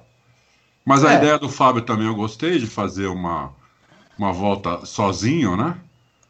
É, não, me parece que até estão discutindo isso, viu? Aí, é, entrariam naquela de ter que ter unanimidade e talvez não passasse, mas que estão pensando em fazer isso para evitar o efeito Monza, né? Que é. Imagina é. no Bahrein, Adalto, só com reta. Eles vão ficar estacionados, o cara vai estacionar, vai descer do carro para esperar outro para dar vácuo para ele. Vai é. ser uma luta maluca. É. Vai dar briga. O Romeu Silva Las Casas. Ah, esse é, é dos, quer saber? Esse, os quatro costados. Esse é. Ele quer saber o seguinte: o que, que vocês acham da ideia da Red Bull de termos uma corrida surpresa por ano? Se pode dar certo. Manda, pedir para mandar um abraço para Brumadinho, Minas Gerais. Um abraço, abraço para Brumadinho. Brumadinho. Cidade próxima de mim aqui, grande cidade. Isso. É. Eu nem sabia é... dessa ideia da Red Bull. É, eu também não. Mas, eu soube, mas a mas gente já li. tinha. Eu me recusei mas é uma coisa que a gente ventilou aqui, né? É uma, eu me recusei a ler essa matéria. Eu, eu, tem umas coisas que são meio. Não sei, eu não consigo ser muito. Ah. É, põe a corrida no calendário ou não. Quer colocar Mugello? Efetiva Mugello. Agora. É, é, há uma, é há uma assim, coisa. Há, há uma operacionalmente coisa... falando, não funciona, né? Exatamente Você não consegue preparar uma pista é, é, exatamente. Numa semana. Você, você tem que preparar a pista com, com, com, muita antecedência. Uma, uma das genialidades da Fórmula 1 esse ano é que consegui, conseguiu arregimentar pistas com uma rapidez impressionante. Aliás, não existia a punição eletrônica em Mugello, né, daquela que acontece na Hungria, onde o carro sai e o sensor mostra que ele saiu dos limites da pista, porque não houve tempo de fazer essa preparação técnica no solo de Mugello. Então, enfim, foi tudo meio correndo, mas deu certo. Mas ao, ao, num mundo normal, Romeu, é, eles não eles vão querer trabalhar a corrida certinho. E aí tem um aspecto comercial, você tem que anunciar muito antes, você tem que fechar contrato para você explorar. Então eu acho que essa ideia fica muito, muito fora do, do, do, do, real. Agora, não quer dizer que não seja uma ideia legal. Agora, eu acho que é muito difícil de, de acontecer. Muito bem. O Rafael Iabi é, qual a visão de você sobre o potencial da Aston Martin com Vettel a curto prazo? É, será uma parceria como a Haas, Alfa e Williams em termos de resultado ou realmente terá potencial para andar lá na frente mesmo sendo equipe cliente. E também quer saber se a McLaren com motor Mercedes vai poder poderá bater a Mercedes em algum momento. E aí, Adalto? Bom, eu acho que a Aston Martin, o ano que vem, ela vai é, disputar o Q3, disputar para entrar no Q3. Que é basicamente o que faz hoje, né? É, que é basicamente o que faz hoje. Eu acho que é esse que é o potencial da Aston Martin para o ano que vem. É, porque você vai ter na frente deles, no mínimo, a, a Mercedes, a Red Bull, a, provavelmente a Ferrari, a McLaren, e aí eles vão disputar aí com a McLaren, com a Renault, quem é que vai para o Q3, entendeu? Então eles acho, acho que esse vai ser o, a realidade deles vai ser essa. Tanto no, na classificação quanto na corrida. É, posso estar enganado, mas essa é minha é minha percepção hoje. Se a McLaren com motor Mercedes poderá bater, olha, eu acho o seguinte: é muito difícil ganhar da Mercedes. Eu não sei se vocês viram um vídeo, uma, uma matéria que nós pusemos do James Allison falando sobre a Fórmula 1, respondendo pergunta. Hum. É, recentemente pusemos isso, acho que ontem ou anteontem, não sei. Uhum. Se você vê aquele vídeo inteiro, né, você acaba entendendo que é muito difícil ganhar da Mercedes. Muito. Eles têm uma filosofia lá de trabalho, como, como vou agora imitar o, o Fábio Campos, um modus operandi Bonito. que é, é, é Bonito. muito difícil alguém bater aquilo. Tem que ser uma. Assim, ainda mais em bases constantes. Acho que pode acontecer, né? Pode acontecer de um ano a Mercedes perder. Uh, mas eu acho que assim, em 10 temporadas, se a Mercedes mantiver esse modus operandi com essas pessoas que estão lá, né? Uh, é muito difícil ganhar deles. Uh, em 10 temporadas eles ganham 8, 9. Entendeu? Uh, muito difícil. Alguém pode acertar aí um carro maravilhoso, a Red Bull pode acertar um carro, a Red Bull tem condição de acertar um carro maravilhoso, é, porque tem um, um, um, projetista muito bom, tem um super piloto, que é o Verstappen, um piloto que, apesar de ter meia dúzia de vitória e quase nenhuma pole, eu comparei ele com o Hamilton. Quinta-feira passada fiz uma coluna enorme, quase 500 comentários. Então, aí para responder também aquele outro tinha perguntado de, de resultado, né? Eu comparei um ex-campeão com um cara que não tem nenhum título tem meia dúzia de vitória. Uhum. Então, a gente realmente aqui dá importância a realmente a, a, desempenho, a performance. Então acho que qualquer não é só a McLaren, eu acho que qualquer equipe é difícil bater a Mercedes por causa do, do jeito que, que eles que eles entendem a Fórmula 1, que eles entendem a filosofia de automobilismo, né? É, eu eu é, Sugiro todo mundo assistir, ir nessa matéria, assistir o vídeo, coloca a legenda lá, ele fala inglês, evidentemente, mas dá para colocar a legenda lá em português, e a legenda é razoável, você entende 80% do que. Se você falar um pouquinho de inglês, então você vai entender 100%. É, é muito difícil né, ganhar na Mercedes. Eles têm tudo de bom, eles têm as melhores pessoas lá. Por isso que eles fazem o melhor carro, a melhor equipe, né? tudo começa nas pessoas. Né? Então, é, nada, né? o carro existe porque alguém, uma pessoa projetou, várias pessoas construíram, outras desenvolveram. Eles tem uma pessoa espetacular que guia o carro, tem um chefe de equipe que, que entende tudo aquilo e faz aquela máquina girar com perfeição. Então, você tem ali um, uma corrente tão perfeita que é muito difícil é, é, alguém bater essa corrente. Pode acontecer, mas como eu disse, em cada 10 acho que eles ganham 8 ou 9. Muito bem, vamos lá. O Rainer Patrick. Meus queridos, aí, ó, eu, eu, eu, tenho que ler porque, né, obrigado, chamar de meus queridos, a gente sempre fica mais lisonjeado, né? É, Williams sem um Williams no comando, o que podemos esperar no curto, médio e no longo prazo? E aí, Fábio Campos? Oh, melhora, né? O Williams é, sem o Williams é. no comando hoje é boa notícia. É, né? é. é porque no Caso né, a Williams que estava no comando não era o, Williams é, do passado. As pessoas acham que o desligamento do Frank Williams aconteceu agora. Não, o Frank Williams já não. Ele ia na fábrica, ele, sim, mas ele já não era o comandante ativo da equipe, né, já era muito mais a filha dele. Enfim, então é, essa quebra, esse rompimento já existia desde 2012, se eu não estou enganado. Enfim, é, trouxeram o Patrick Head para uma, uma, uma, supervisão há né? pouco tempo atrás, é. mas também não. Aquele negócio que depois ninguém falou mais nada, sumiu. É, então, o Williams, o Williams sem o Williams no comando é, é uma vantagem, Rainer. É, não pode analisar a coisa no aspecto emocional. Nossa, coitado, tadinho, uma página que virou, uma página que teve que virar, porque eles foram muito mal. Porque o Williams não conseguiu é, é, é, sobreviver numa Fórmula 1 predadora que a esmagou, cuja estrutura financeira jogou totalmente contra ela.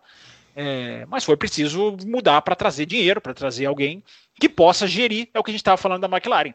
A McLaren chegou lá embaixo né, e, e, vem subindo. É, tem que subir, não, não dá para descer mais do que isso, senão não sobrevive. Concordo. Muito bem. O Carlos Márcio, é, ele está falando sobre o grid invertido. Falou que viu uma discussão sobre isso na, no podcast da BBC. E aí faz aqui uma introdução e pergunta: o grid invertido não traria muito mais vencedores artificiais do que propriamente emoção? Posso, posso perguntar primeiro? Posso responder primeiro? Pode, porque ele falou, ele, ele falou aqui que é, ele se assustou com você porque você concordou que achava o grid invertido injusto. É. Ele falou que você é muito Ele conservador. disse que você costuma ser mais conservador. Mais conservador. É. é absurdo falar isso aí como um elogio ou não. É absurdo falar isso do Adalto, um progressista, é. esquerdista. É que nós fizemos, é que nós Cuidado um que eles confundem isso com comunista.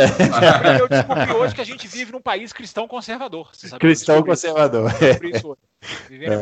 Não, olha, Carlos, eu acho o seguinte: se você fosse fazer a corrida válida com o grid invertido, aí sim, aí, daí, aí, aí ia ser problema.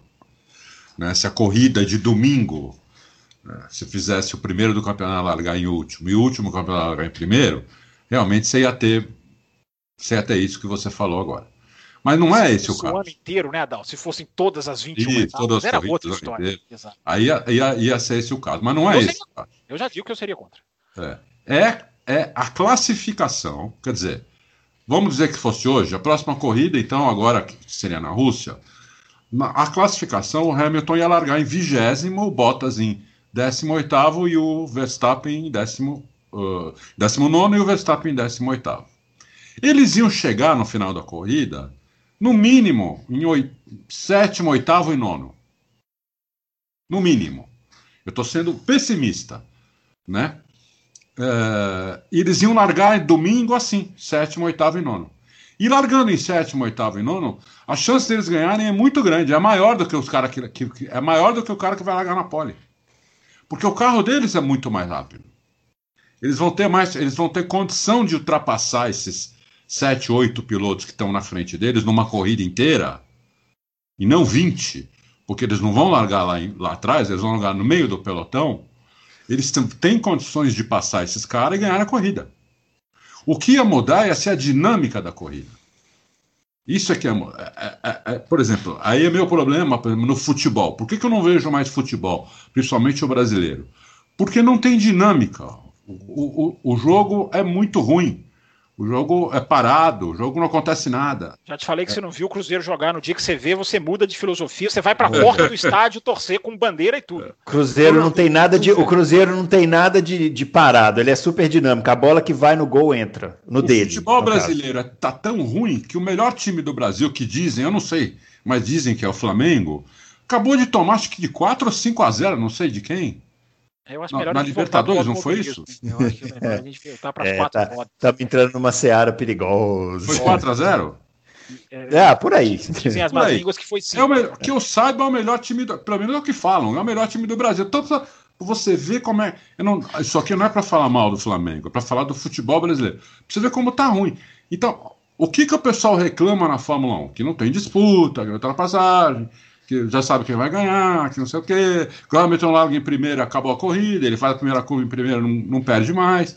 Isso ia mudar completamente, porque ele ia largar, ele não ia largar mais em primeiro, ele ia largar em, em, em oitavo a décimo, né?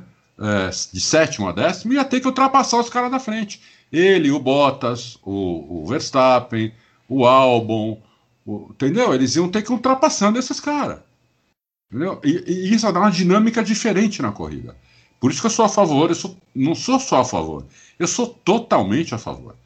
Eu, eu não sou a favor de fazer isso em Mônaco, por exemplo, porque daí eles vão mais ou menos chegar na posição de largada. Porque Mônaco, com esses carros enormes de hoje, né, muitas pessoas falam: não, Mônaco, Mônaco dá para ultrapassar, não sei quem ultrapassar.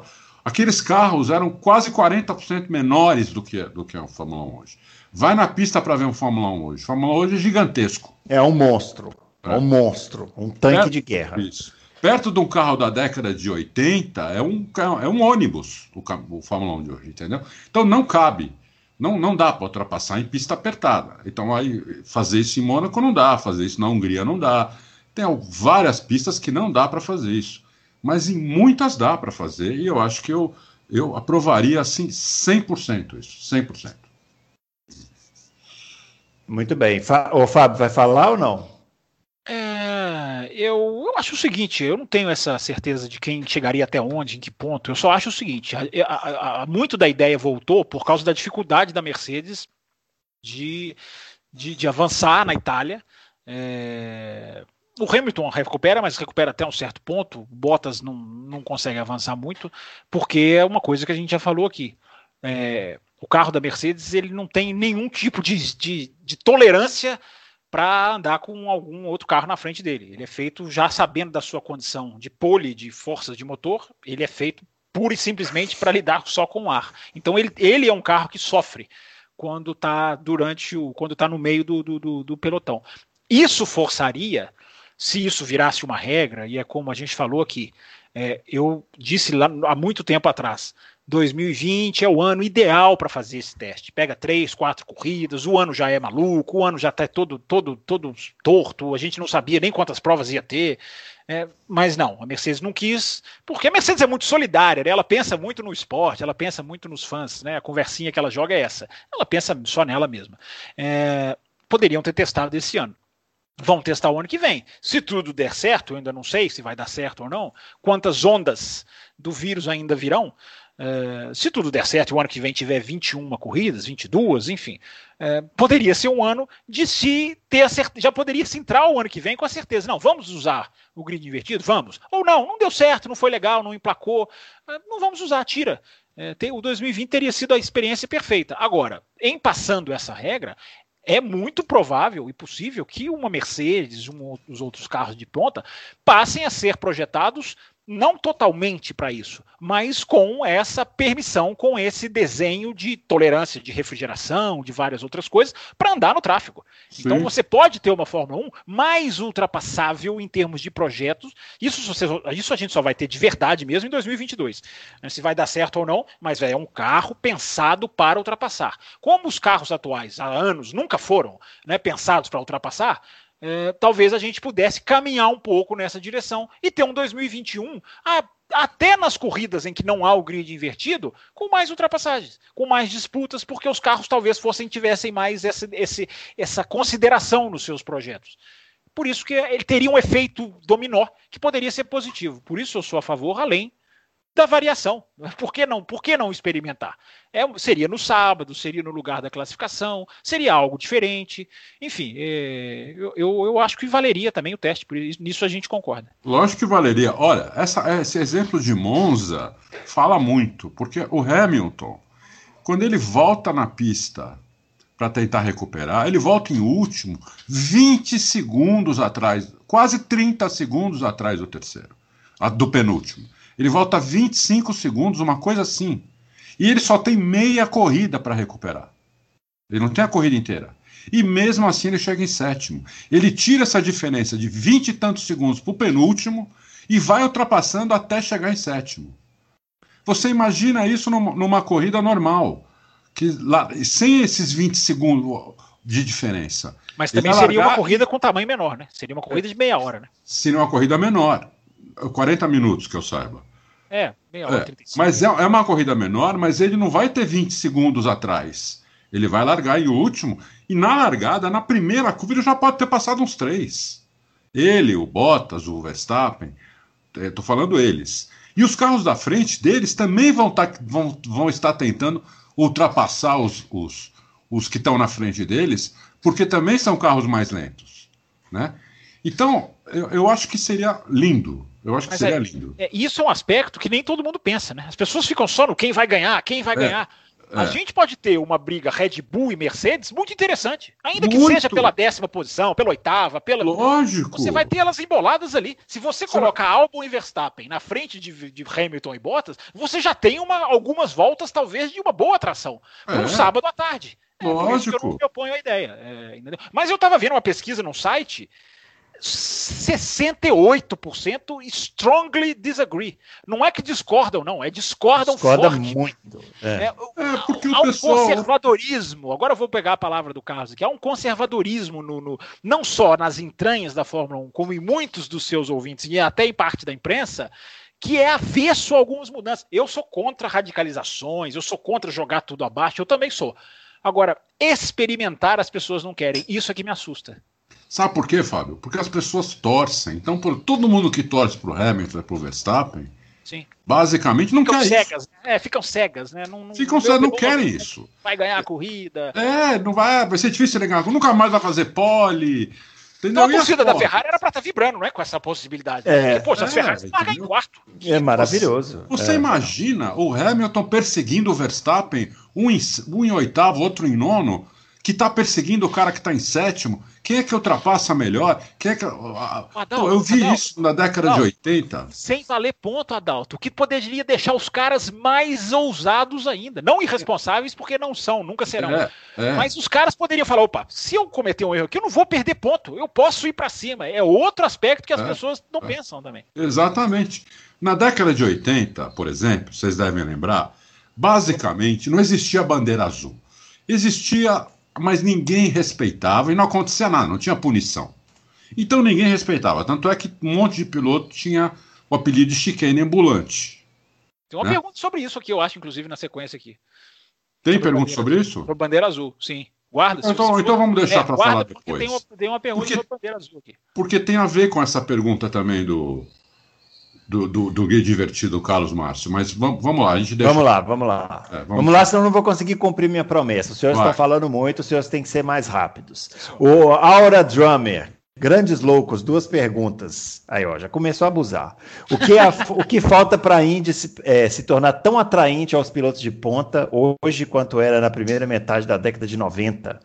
E se não seria interessante se a Fórmula 1 inventasse uma corrida meio fora do padrão, com uns 500 quilômetros de Monza, ele está assim, dando essa ideia. A gente já falou aqui, né, dessa história de corridas fora do padrão. Esse negócio da Indy, é, a Indy era atraente para piloto de ponta ou a Indy tinha Lógico uma geração de pilotos é, boa lá nos Estados Unidos? Não, o Mansell, o Mansell campeão do mundo foi para a Indy, o Senna, o Senna quase foi para a Indy, o não, Piquet o Mansell... foi foi correr as 500 milhas de Indianápolis. Não, o Alonso também foi agora correr as 500 O Mário Andretti foi para a Indy, entendeu? O Mário Andretti veio da Indy, depois voltou para a Indy. É lógico que pode se tornar, só que não pode ser 15 segundos mais lento. Eles foram fazer um, fazer um, um, um teste lá no. Não sei se foi no ano passado ou no ano retrasado, no Circuito das Américas, lá em Austin, usando a mesma pista da Fórmula 1 eles foram 15 segundos mais lento. então você não pode ter um carro. Um carro que é 15 segundos mais lento para a Fórmula 1, hoje não serve nem como categoria de base da Fórmula 1. Porque o Fórmula 2 é, 8, é 7 segundos mais lento, 5 segundos mais lento. E aí você tem um carro que é 15 segundos mais lento, não serve. Vira um. Entendeu? Parece um Fórmula 1 na chuva. A gente falou isso da semana passada. A corrida lá em, em, em Mid-Ohio. Os caras pareciam os caras na, na, na, naquele zigue-zague, eles pare... eu não falei que parecia chuva, mas parecia um Fórmula 1 na chuva. Porque não conseguiu segurar o carro andando devagar pra caramba, entendeu? O carro não tem aderência. Então, eu acho o seguinte: para a Indy voltar a, a ter uh, o mesmo apelo que ela teve na segunda metade dos anos 80 até o final dos anos 90, ela precisa ganhar aí uns 10 segundos por volta Vai ganhar nunca. E, não é a proposta dela. E circuito misto, entendeu? Então precisa colocar downforce no carro. E precisa ter um pneu, pelo amor de Deus, o pneu, hein? Esse pneu é, da Firestone que eles usam lá é o mesmo pneu que eles usam há 10 anos. Entendeu? Então, sabe, tem que melhorar o pneu, tem que melhorar o carro. Potência até que tem, tem 700 cavalos no carro da Indy, não é um carro com pouca potência. Pode melhorar um pouco a potência também, mas não é, não é um, o primordial. Acho que o primordial é melhorar a aderência do carro, entendeu? O carro é, eu, tem que ter aderência. Eu acho o seguinte: o, o, a Indy nos anos 90 tinha é, quatro fornecedores de chassi, quatro ou cinco de motores, duas marcas de pneus, é. combustível. Então, assim, é, para mim não é isso não. Para mim a Indy precisa, a, a Indy era, a, não sei se ela precisaria fazer isso hoje, porque o, o, ela retrocedeu em nome também de se tornar mais barata, né? E funcionou. É, mas a verdade é que a Indy era uma categoria muito mais diversa, com muito mais possibilidades nos anos 90. Isso, para um piloto, era mais atrativo, né? É, Sim, e era e muito mais rápida também, muito mais rápida. Porque hoje. A questão da velocidade espanta espanta a atratividade da categoria, não. não a, categoria, a categoria se propõe a ser um campeonato equilibrado. Então, se ela se propõe a ser um campeonato equilibrado, essa é a meta que ela tem que atingir. Não, mas eu estou respondendo a pergunta do cara, do, do Aura Sim, Drummer. Ele, ele quer saber Sim. como ela se tornar atraente para pilotos Sim. de ponta. Também estou respondendo. Também estou respondendo. Ah, mas, eu, eu acho que se ela é competitiva, se ela é comercialmente forte, se ela tem patrocínios, porque se ela atinge a própria proposta, ela, ela se torna atraente. Ela, ela, ela, ela tem que evoluir no sentido de calendário, de transmissão de televisão. Ela vai se tornando atraente quando o, o entorno dela vai ganhando esses contornos. Agora, eu não acho que é, a velocidade. Eu, os caras fazem 400 por hora quase em Indianápolis. Os caras botam essa velocidade no papel, botam essa velocidade na propaganda. É, e isso aí, isso aí essa, essa velocidade já impressiona muita gente. É... Não, não impressiona mais piloto de ponta. Nenhum mais vai para lá. Olha, não, a, a Indy está recebendo o campeão da V8, que está indo para lá. O Jimmy Johnson, sete vezes campeão da NASCAR, está indo para lá. Então eu não acho que a Indy esteja espantando, não seja essa atração toda. É, como vocês estão dizendo, não. Ela pode melhorar? É claro que ela pode melhorar. Ela ainda é uma categoria que talvez ainda esteja num estágio de reconstrução, desde a grande perda que ela teve mais de uma década atrás. Mas eu acho que ela está crescendo, ela está atraindo. Ela tem 25 carros, 24 carros, ela tem um grid cheio. Ela hoje ela atrai pilotos. Tudo bem, o Aura Drama perguntou pilotos de ponta, né? O Ericsson não é um piloto de ponta, mas é um não. piloto para lá. Tem outros pilotos que já estão olhando para lá. O, o, aquele bom que sofreu um acidente, meu Deus, canadense, o Robert Vickens. Robert, Robert Vickens era um piloto super promissor, foi para lá. É... não descarta a possibilidade do Pérez ir para lá. Eu acho que a Indy é um campeonato atraente. Não tanto quanto já foi. Tem que caminhar para voltar a ser o quanto já foi. Agora, eu acho que o campeonato está equilibrado, o campeonato tem equipes fortes, tem a, a, as grandes equipes tradicionais estão lá, estão cada vez com, com mais carros.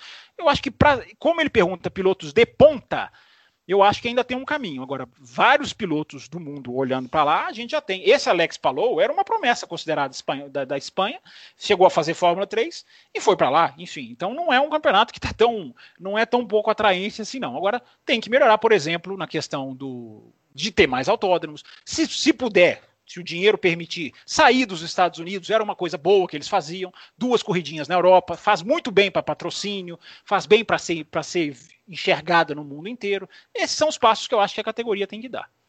É, eu discordo, muito bem. Fábio, eu discordo totalmente. Para mim, a primeira coisa que a gente tem que fazer é ficar muito mais rápida do que é hoje é luxo circuito misto. Velocidade é luxo de torcedor. É, o cara quer, eu quero que a categoria faça nenhum. 350 por hora. Eu quero que ela faça 400. Ela, por que, que ela tem que ser 7 de segundos? jeito nenhum. A proposta que dela luxo não é torcedor. O quê? Eu, eu, eu sento no Fórmula Indy e se eu der 100 voltas, eu vou ficar 5 segundos do tempo. No Fórmula 1, eu vou ficar 20 isso aí é sua pilotagem. Eu estou dizendo o seguinte, eu estou dizendo que ela não tem que ficar correndo atrás da velocidade da Fórmula 1, ela tem que fazer o, o, o orçamento que encaixa nela e aí se entregar o melhor espetáculo. Que é mas, mas por que, que ela era atrativa quando existia uma, existia uma discussão no mundo que, por exemplo, em Monza, um Fórmula Indy, uma corrida em Monza, se misturasse o grid, o Fórmula Indy podia ganhar a corrida. Existia essa discussão naquela época. Era uma discussão que existia em todo lugar, em todos os fóruns. To... Existia essa discussão. Hoje não existe esse tipo de discussão, entendeu? É zero, porque a Fórmula 1 ficou. A, a Fórmula 1 foi, a Fórmula 1 ficou. Ficou para trás muito, entendeu? Muito. Mas então, é não adianta pegar Indianápolis. Indianápolis é um oval. Se puser um Fórmula 1 lá também, ele vai dar 400 por ano. Só que se bater na parede, o piloto vai morrer. É, essa é a diferença. Eu falei já que acho que, não sei se nesse Loucos ou na época que eu fazia com o Edgar, eu acho que a gente devia ter dois carros. Um para oval, que é esse carro, e devia ter um outro carro só para só misto. E um carro que fosse muito mais rápido, com uma, um pneu mais rápido, com, com mais aerodinâmica, entendeu? Fazer um, fazer um carro com realmente com, com efeito solo para correr, evidentemente, só em misto, né? No oval não pode fazer isso, você mata o, todo mundo lá. Mas no misto tinha que ser. Eu acho que tinha que ser. Primeira Bom, coisa, depois o resto faz. Vamos lá, vamos continuar. O Adalto, Nishan Capuji está mexendo com você aqui sobre Dallas Cowboys. É, ah, eu não conheço. Eu falar rápido. rápido. Ah, Olha, é, o Cowboys é, é, o seguinte, de, é equipe de Fórmula 1 isso aqui? Dallas não, Cowboys? É futebol ah, americano. Estava perdendo o jogo para o Atlanta Falcons. Chegou a estar tá perdendo de 29 a 6 e ganhou no último segundo por 40 a 39. Virada épica do Cowboys. Entendeu? É, o Cowboys é tudo de bom. Assistiu o jogo espetacular. Pulava no sofá que nem um retardado. Muito bem. Tá feito aí o comentário. O Bertolo Kiko. Boa noite. Pergunta para vocês: qual a ordem de potência dos motores? Tá falando que para ele é Mercedes, você vai, Renault, você Honda vai, e Ferrari. Você vai omitir a primeira frase dele aí? Você vai fazer isso na cara dura mesmo? É porque é a frase mentirosa. Apesar de que hoje é um dia de mentiras, né? No, no, nós vimos aí durante o dia. Então vamos falar. Ele, ele tá falando, sempre mando perguntas e nunca me responderam. Isso é uma mentira. A gente sempre responde todas as perguntas. Ah, ah, ele ah. quer saber, ele quer saber qual é a ordem de potência dos motores. Fábio Campos, o senhor que não, não falou na parte dos Dallas Cowboys, quer falar na parte dos motores? Não falei nem nunca vou falar. É, ah, é muito difícil a gente saber potência de motor, porque só eles mesmos conseguem medir isso, né? Os dados que a gente vê, é, as, o, que a gente vê, é, é, assim, eu, eu, já vi jornalista falar uma ordem e jornalista falar outra ordem, né? É, a Mercedes é o motor mais potente, a Honda estaria um pouco mais à frente, a Renault em terceiro, pelo que eu tenho visto aí a Ferrari bem atrás. Mas é difícil a gente saber cavalaria, o, o, o Bertolo, que pelo nome dele diferente, eu acho que ele tem razão. A pergunta dele nunca ter sido, nunca ter sido lida. É, é muito diferente, o, o, é, muito, é muito difícil você saber a cavalaria. Tem equipe que divulga, que não divulga correto, aí outra equipe consegue captar até por medição sonora. É, esse é um jogo é igual o contrato de piloto de Fórmula 1. É, é, é, um jogo que a gente só pode especular aqui. Mas é mais ou menos essa ordem: Mercedes, Honda, Renault e, e Ferrari. A Renault está indo bem em pistas agora com o mesmo de downforce, então a gente não sabe se o motor já está um pouquinho à frente ou não. É, são essas coisas que a gente vai, que a gente vai tentando descobrir aí. O Protomano, como vocês veem para a Fórmula 1 a escalada de influência do Lawrence Stroll? É somente um precedente ruim para o esporte? Ao incentivar outros pais de pilotos, ou um remédio amargo para o aumento de marketing da Fórmula 1 como um grande investidor que não quer perder dinheiro. Ah, e aí, Adalto, você acha que o. Bom, eu, eu que primeiro o... que, eu tô, mano, ninguém quer perder dinheiro em lugar é, nenhum. É, acho que perder dinheiro ninguém é. quer, né? Muito menos na Fórmula 1, porque quando perde lá, perde muito, entendeu? Então não é que nem você investir aqui num boteco 10 mil reais para abrir um boteco ou 500 milhões de dólares para abrir, abrir uma, uma, uma, equipe. Então, é, tem que ser um negócio viável economicamente, ponto final. Isso aí não tem, não tem discussão nisso daí. Agora, a influência do Stroll, a, a gente vai ver com o tempo só, entendeu? É, ele vai, o ano que vem, eu, eu já falei, eu acho que ele vai, a equipe dele vai lutar para entrar no Q3 vai entrar em algumas corridas sim, outras não. É, e vamos ver como é que ele vai se desenvolver ao, ao, ao longo do tempo. É, o Frank Williams, quando começou, era um mecânico. O, o Ron Dennis, quando, quando, come, quando começou, era um mecânico. O Bernie Eccleston era vendedor de carro. É, entendeu? Então, não dá para. É, mas julgar. Mas outros tempos, né? Outros, outros tempos. tempos. Mas é. eu acho vai que ter uma, vai ter julgar uma... o Stroll lá por ele ser um bilionário, entendeu? Ele é um bilionário que gosta de corrida. Ainda tem um filho que é piloto e que está melhorando. Então ele está tentando juntar o útil ao agradável. Na, Aliás, a minha, diz, a minha visão é essa. Diz que ele foi testar o, o em Imola com Fórmula 2, né? Para poder pegar a isso, pista lá. Isso, isso. Coisa que, coisa que muito, muita gente faz, né? Não é só. O Verstappen é. foi andar também lá em, na, no circuito lá, de, lá da Holanda, também foi andar lá com outros carros para aprender a pista. Quer dizer, é normal, isso aí eu não vejo nada demais.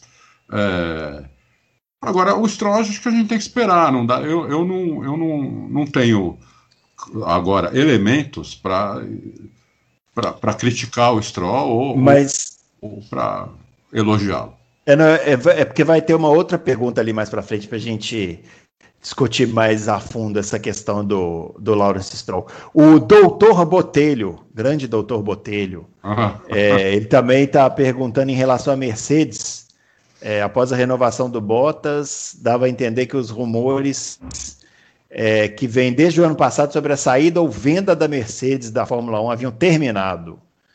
E agora com um novo rumor que a Ineos, é, é assim que fala, Ineos ou Ineos, é, irá comprar a equipe, é, irá comprar a equipe, fica cada vez mais essa incógnita. Para vocês, a Mercedes fica ou não fica? e quer saber se o Adal tem alguma informação extra do Dude. Acho que isso aí o Dude nunca vai contar, né? Não, não só, no dia que, só no dia que vender, porque é. senão ele vai ser demitido sumariamente. É. Não, não vai contar. Mas o que ele me fala é que tudo normal, planos, os planos que eles têm lá a curto, médio e longo prazo continuam.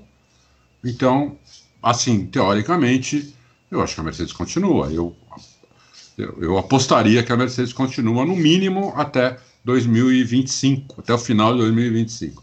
Para 2026 já não sei nem da Mercedes nem das outras. Muito bem. O Marçal Kawai Prado. Vocês sabem a que pé está a renovação da Fórmula 1 no Brasil? Se não houver renovação, pode ir para outro país da América do Sul, simplesmente vão deixar o continente. E aí, Fábio Campos, alguma notícia sobre isso? Ah, não, fala de sediar a corrida, né? É, é. Não, não, nenhuma. É... Ah, a Liberty está conversando com todas as pistas, né? Todas. É... É. Mas não tem. O calendário de 2021 ainda é ainda é uma grande, grande incógnita. A gente não sabe como que vai estar o mundo, a gente não sabe quais países vão querer voltar já, quais países vão querer se mexer é, no sentido de data, quais países estão tranquilos. A gente já está vendo alguns vão receber até público, né? 40 mil já a previsão na Alemanha, Portugal vai receber público. Então, enfim, se, se tiver tudo normal, eles querem fazer 21, 22. Né? Eles, eles estão trabalhando para tentar voltar o calendário ao normal. É, mas essa questão de se um país sair, qual vai entrar, isso ainda é muito é muito cedo para especular, porque eles estão tentando primeiro dar uma cara para o calendário, né? E depois eles vão tapar buraco, se tiver. Muito bem. O Bruno Barbosa é, pergunta, belo nome, aliás, pergunta ao Fábio Campos. Não está na hora de pararmos de culpar os adversários da Mercedes pela falta de competitividade na Fórmula 1 e começarmos a culpar a própria Mercedes por isso?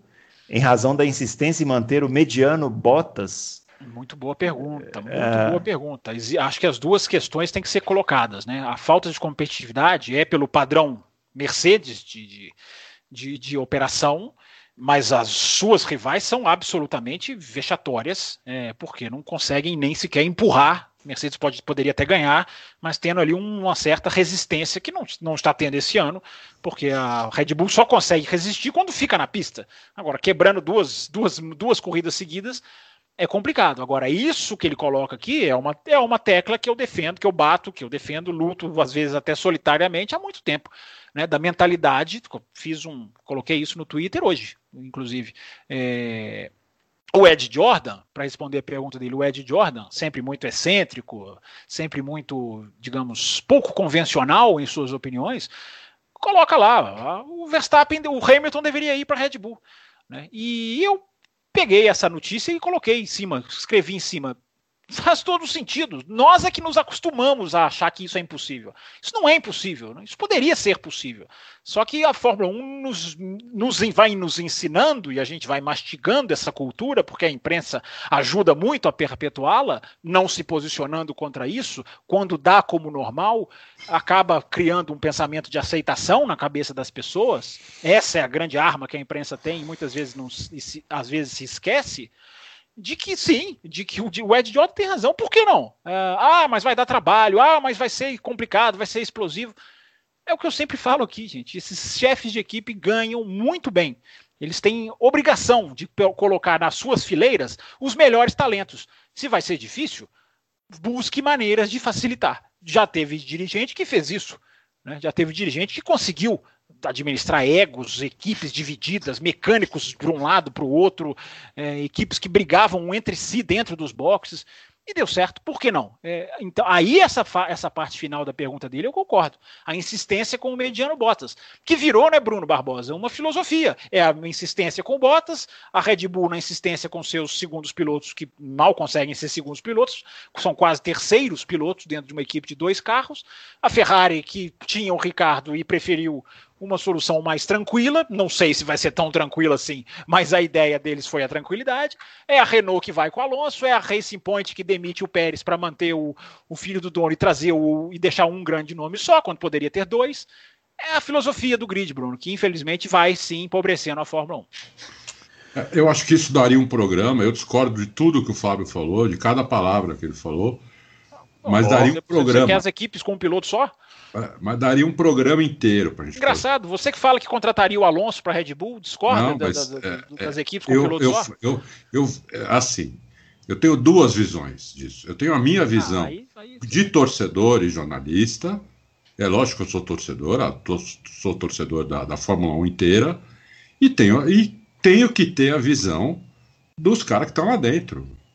Porque senão eu vou começar a, eu vou, eu vou começar a virar um Ed Jordan para falar tanta asneira assim. Como é que como é que o Hamilton vai largar uma equipe que ele ajudou a construir?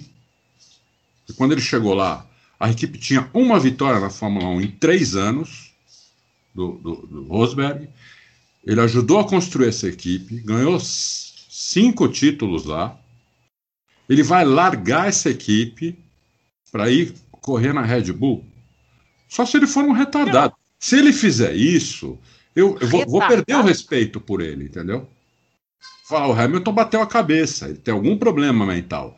Porque. É, Estou falando agora do Ed Jordan, né? não agora do que você falou. Sim, do Ed Jordan, porque essa foi a ideia dele. De, de o Hamilton sair da Mercedes e ir lá para a Red Bull pedir emprego. Dizer, só se o Hamilton fosse um completo retardado se ele fizesse isso. Né? E deixar a, a melhor equipe para a Mercedes escolher outro, outro piloto muito bom para ganhar lá o título, entendeu? Então, agora que está tudo feito, em vez de ele comer o filé, ele vai pegar um osso e Nossa, vai deixar mas, para outro. Mas ele já comeu o filé, já digeriu. Mas, mas o filé continua lá, fora. o filé continua sendo servido. Ele, ele, ele ajudou esse filé a, a virar assim. Os caras querem pagar, ele está pedindo mais dinheiro, os caras vão pagar mais dinheiro para ele. Quer dizer, como é que a Red Bull ia pagar 50 milhões de libras por ano para o Hamilton? Não ia. Ele ia ganhar mais, um, mais dois títulos lá, desse ano, por exemplo, e o do ano que vem? Provavelmente não. Entendeu? Então, é... só se ele fosse um retardado, eu acho. Na minha opinião, é se ele fosse um retardado, ele faria isso. Bom, eu me encaixo então no time dos retardados com o Ed Jordan, então, porque eu acho que existe uma palavrinha chamada desafio que está inerente aos pilotos. É, mas, nem, mas nem todos os pilotos querem roer o filé ganhando 30 segundos na frente dos outros. Tem piloto ele... que abandona projeto. Peraí, peraí. abraçar desafio. Ele, ele roeu o osso lá, meu. Ele, ele, roeu o osso, ele já tem seis, sete lá. campeonatos mundiais, vai ter oito provavelmente, daqui a um ano e meio, vai ter oito campeonatos mundiais. Ele pode ir lá brigar com o Verstappen, pode ir lá se divertir, ele pode ir lá viver numa equipe que tem uma, uma abordagem diferente do mundo, apesar de que a Mercedes se encaixa cada vez mais com a linha de pensamento dele do mundo. A Mercedes se ajoelha por causa dele, ótimo, isso é muito legal mas eu não vejo como nada de retardado. Vou para Red Bull, vou brigar com esse cara, vou encerrar minha carreira aqui me divertindo, ao invés de ganhar 30 segundos na frente dos outros. É, nem só de salário, esses caras são, esses caras se movem. Os caras eles se movem de desafios também. É, eu não acho que o Hamilton vai fazer de jeito nenhum. Eu não faria de jeito nenhum, mas de maneira nenhuma. Se fosse o Hamilton, eu ganhava o título desse ano, o ano que vem, e tentaria o primeiro ano da, da do regulamento novo. Entendeu? Para ver como é que vai ser. Se for bom, continua, faz mais um último contrato. Se não, tchau, pessoal, fui. Não tenho mais o que fazer aqui, entendeu? Até porque o Hamilton vai começar a entrar na descendente também. O Hamilton não é novinho. Né? Já já o Hamilton, daqui uns três anos, dois, três anos, ele começa a curva descendente. Enquanto Leclerc, Verstappen e outros estão, vão estar na ascendente ainda. Então, é, eu acho que o, o, o, cara que é profissional, ele também tem que ter esse discernimento de saber, bom, eu já, já dei tudo que eu podia dar, né? O Hamilton é um cara que não, hoje não, não, não tem família, não tem namorada, não tem amigos, o Hamilton não tem nada. O Hamilton é um cara que se dedica sempre, vê o vídeo lá do, do, do, do vê o vídeo lá do James Allison, o Hamilton ouve a, a conversa do, do do Toto Wolff, ele se dedica 100% à Fórmula 1. Ele não tem vida mais. Então, eu não sei se um cara desse vai que já está nessas há, desde 2007, há 14 anos, vai querer ficar mais 5, 6 fazendo isso. Ou vai viver um pouco. Aproveitar tudo que ele conquistou, né? Todos os títulos, todas não, as... mas ele vai ter muito tempo para viver. A grana. É... Mas vai ter muito depois de velho. Mas ah, não é velho. Se ele é. parar de correr com 45 anos, está na flor da idade. Que isso? Não, tem não. coisa para fazer. Não, é sério. Aí, aí, na Red Bull. Ele vai é. O Schumacher, quando foi para Ferrari, Ferrari era, um, era uma bagunça. Não, Ferrari era um lixo era quando um o Schumacher lixo. foi O cara Ferrari, foi, é. largou dois títulos mundiais, foi para Ferrari. É. Ele construiu. Ele vai para Red Bull, briga com o Verstappen, vai se divertir. É, enfim, Mas o, o, vejo nada de anormal. Lá com todas as benesses do mundo. Sim, o próprio sim. Ross Brown já falou isso. Sim, não, mas o Schumacher, quando chegou na Ferrari, a Ferrari era um lixo. Ferrari era sim, a quarta. Mas, mas a Ferrari prometeu tudo para o Schumacher. Sim, prometeu escolher tudo. O Schumacher era o tipo que vetava companheiros porque queria equipe para ele. O Hamilton não é desse tipo. O Hamilton, eu acho que teria coragem de encarar o Verstappen. Eu não vejo como um absurdo, não. Não, eu acho que ele teria coragem. Por exemplo, se fosse ao contrário, ele tivesse falado, pô, por que, que a Mercedes não manda embora o Bottas e contrata o Verstappen? Aí já não ia falar que ele é retardado. Eu não ia falar que o, que o Ed Jordan é retardado. Isso não. Isso não. Por quê? Porque aí os dois é. iam estar no melhor carro, vamos, vamos disputar, vamos ver quem é o melhor aqui para ser o campeão. Agora, o cara largar tudo que ele, tudo que ele construiu lá para ir para a equipe do Verstappen, onde ele é idolatrado pela equipe entendeu? Para ganhar muito menos e ainda ter que encarar um cara que é dono da equipe, sabe? Eu não vejo nenhum sentido nisso. Desculpa, eu não em vejo. 2022 é outra regra, outro campeonato. O cara pode começar uma história nova. É, a hora certa para o cara começar uma história nova. Ele não vai querer, eu também acho que ele não vai querer. Mas eu acho que a pergunta, eu acho que o Ed Jordan faz em todo sentido. É, seria bom para o esporte, seria bom para a Red Bull. Você teria dois super pilotos contra um melhor carro que não teria mais os dois super pilotos, seria equilibrado para todo mundo.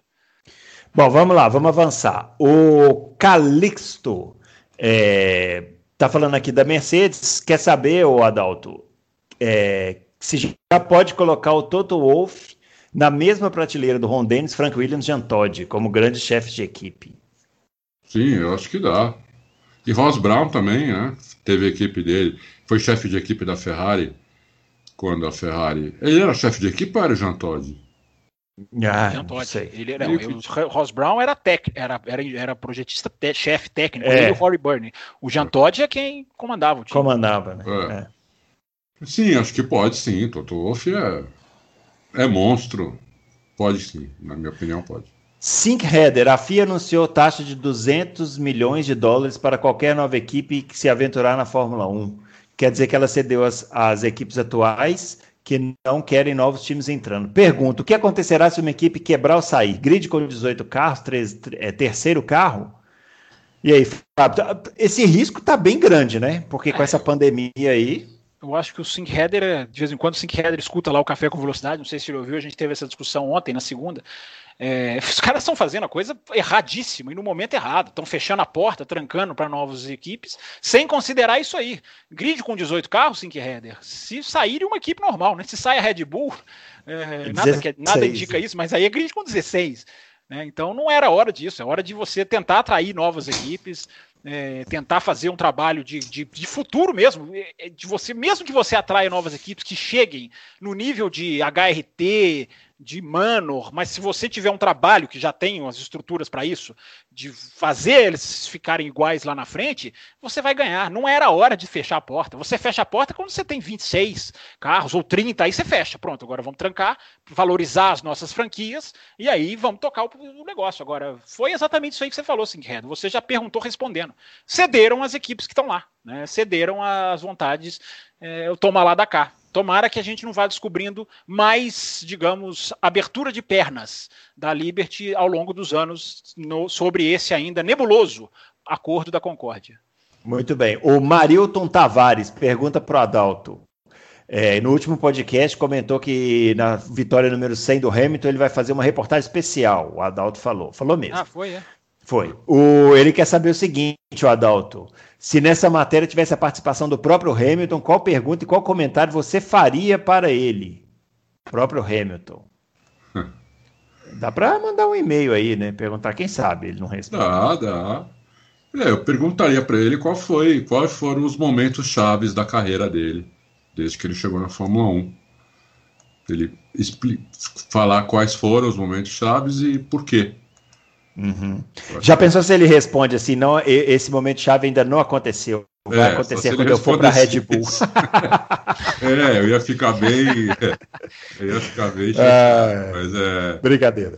Mas é, acho que não, acho que ele ia, daria uma resposta super longa, né? Deve ter, deve, deve ter tido vários momentos chaves na, na carreira dele. É, eu acho que ia ser legal. Faria essa pergunta para ele. Muito bem. Bruno, se eu quisesse promover o meu Twitter, eu diria que lá no meu Twitter, no meu perfil fixado, tá lá eu fazendo uma pergunta pro Hamilton. Verdade, verdade. Mas como eu não quero promover o meu Twitter, arroba campusfb, eu não é. vou falar nada. Falar. E, e, e, nem vai contar que essa pergunta saiu na capa do UOL, você também não vai contar, ah, é né? Porque essa aí é, da modéstia pediria. O Plínio Rodrigues, vocês Grande acham que, que essa nova equipe de Fórmula 1, Pantera Team Asian, é um projeto sério ou alguma brincadeira, como tantos outros que houveram? É, tem, tem, informação dessa equipe, Fábio? A informação que eu tenho dessa equipe é que ela estava querendo entrar na Fórmula 1 e ela já recuou, sim, não desistiu, mas já recuou, vide a taxa de 200 milhões de dólares num campeonato que tem limite de orçamento de 145, né? Você tem a taxa que é muito mais cara do que o projeto do, que você tem para gastar o ano inteiro. Não dá para a gente saber se é sério, o, Plínio, a não ser que a gente saiba os nomes que estão por trás disso, né? Eu não conheço os nomes, sei quem são, são os dois, são dois carequinhas lá, se eu não me engano, mas não os conheço. Agora, a seriedade, Plínio, quem tem que verificar é a Fórmula 1. Você trabalha com garantias financeiras, você verifica, você faz um, uma, uma, checagem, você faz acordos de verificação de orçamento ao longo do ano, enfim, você vai se cercando para você ver se são sérios ou não. Agora, não sei se.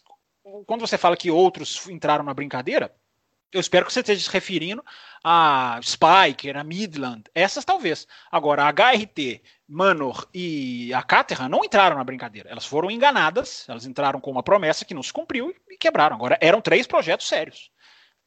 É verdade. O Marcos de Marília. É, Alonso quer andar no carro de 2020 da Renault. É, vocês acham que é possível Alonso estrear num GP em 2020 se o Ricardo Ocon pegar Covid? O Marcos está ah, tá desejando mal é, aqui. Bom, pro... Não, mas é uma boa pergunta para o Adalto é. responder. Assim, se, se ele perguntar se vai entrar no durante o ano, eu falaria não. Mas essa questão do coronavírus, se pegar, é uma boa, é uma boa pergunta, hein? Mas eu acho que contratualmente não pode, né, o, o Adalto? Por quê? Não, não. Ué, não, não teve um. Teve um movimento chegou... aí? É. movimento aí? Ah, você está falando de testar o carro. É, não, ele correr, o Alonso correr no carro da Renault. É, te, teve um movimento aí é, alguns meses atrás, de fazer umas, fazerem umas, todas as trocas esse ano. Mas esse movimento foi. foi é, a McLaren, por exemplo, não aceitou, porque precisava todo mundo aceitar, né? A McLaren não aceitou, é, já disse que não aceitou, ante, anteontem. É, então, ela falou que não, não libera o Sainz agora, uh, quer, quer que ele vá até o final do ano. E, e, pronto. Então acabou isso aí. Não tem essa. Não tem como, como o Alonso entrar na entrar agora no carro do, da McLaren, porque o, como é que vai fazer com os dois pilotos que tem contrato lá? Não, na Renault, né? No... Mas e se, rola, é. e se rolar o Covid aqui que ele pergunta? Agora, sobre pegar o Covid, não sei. pegar o Covid, aí não sei. Não sei se é. o Alonso toparia entrar numa corrida direto assim, só com treino de sexta-feira. É, o Alonso topa qualquer ah, coisa. Ah, top. Eu acho que ele toparia topa, também. Ainda mais que esse carro tá tão ruim assim. É, eu acho que ele, ele toparia. Topa, topa é, sim, também tenho certeza que topava. O Alonso é o seguinte: se, se vagar, se, se testar positivo no sábado e não puder correr no domingo, Bruno, ele volta, ele entra Bruno, no carro domingo e corre. Bruno, se o teste de algum dos dois der o, o chamado inconclusivo, é. ele já tá pegando o telefone e fala assim: é. não espera concluir, não, me bota para andar isso aí. Foi para andar, é, não quero nem saber. Mas Ó, tô pensando aqui, os pilotos reserva. Um dia me perguntaram aqui no Loucos, eu lembro que eu sabia todos de cabeça, agora eu me esqueci o piloto reserva da Renault. Não tô me lembrando quem é, não. Talvez o Alonso tivesse essa. essa essa eu acho que é o Sirotkin, é o Sirotkin que está como reserva da Renault, que foi da Williams. Só para dizer que, que Alonso... eu não concordo com vocês não, viu? Que o Alonso entra no carro no, no domingo para correr. Eu não concordo não. Não, no domingo não. não. No domingo não. Mas na situação, por exemplo, do Huckenberg, ó, o cara pegou, vem aqui, nós já temos o formato do seu banco, você quer fazer, vai fazer a sexta-feira normal. Eu acho que ele não recusaria. Ele, ele recusaria com, com, qual premissa? Ele falaria que não quer por qual motivo? Não tem nada a perder. É, é, é se acostumar, tem, ah, ele, se acostumar com a equipe. é um cara orgulhoso. Ele tem a perder, sim. Ele, ele provavelmente ele ia, ele ia ter dificuldade em andar. Mas o carro no... é o mesmo do ano que vem. Ele vai ter um ganho técnico se ele fizer isso. Mas o, mas o ano que vem ele tem, tem pré-temporada, ele tem é outra coisa, outra história. Ah, mas o Alonso, o Alonso vai para a Indy corre lá em Indianápolis, sem, aí pega um carro de rally, depois vai na V8 lá na ele. Eu, eu, eu, acho que ele aceitaria. Ó, vamos Mas torcer a Fórmula 1 é outra coisa. Vamos, eu acho que não. Os dois eu não pegarem que... Covid. Hein? É, o principal é isso, né? Vamos torcer para os dois não pegarem Covid. O Ricardo Silva. É... Ih, olha lá, tá querendo causar. Ó. De Césares da Fórmula 1 por causa do dinheiro que o pai conseguia junto da Malboro. O Nakajima na Lotus por causa do dinheiro na Lotus. É, ele, o que ele está dizendo aqui na pergunta dele é o seguinte: é, ele está ele, ele tá condenando os comentários que fazem sobre o apoio do, da, do Lawrence Stroll para o filho, dizendo que isso sempre aconteceu, né? Que outros pilotos já chegaram na Fórmula 1. É, essa, essa questão vai aparecer até o fim da carreira do Lance Stroll na Fórmula 1, né? Porque. É, ninguém falou que é problema o pai dele colocar ele na Fórmula 1. Né? O que a gente questiona é só é, são as escolhas de piloto que ele faz, mas o, o, o que sempre aconteceu, sempre aconteceu. Isso a gente para mim sabe. não é justificativa. Para mim é, não, é, não, é, justificativa. Não é, se sempre houve quem nivelasse por baixo, Ricardo, eu não acho que a gente deva nivelar.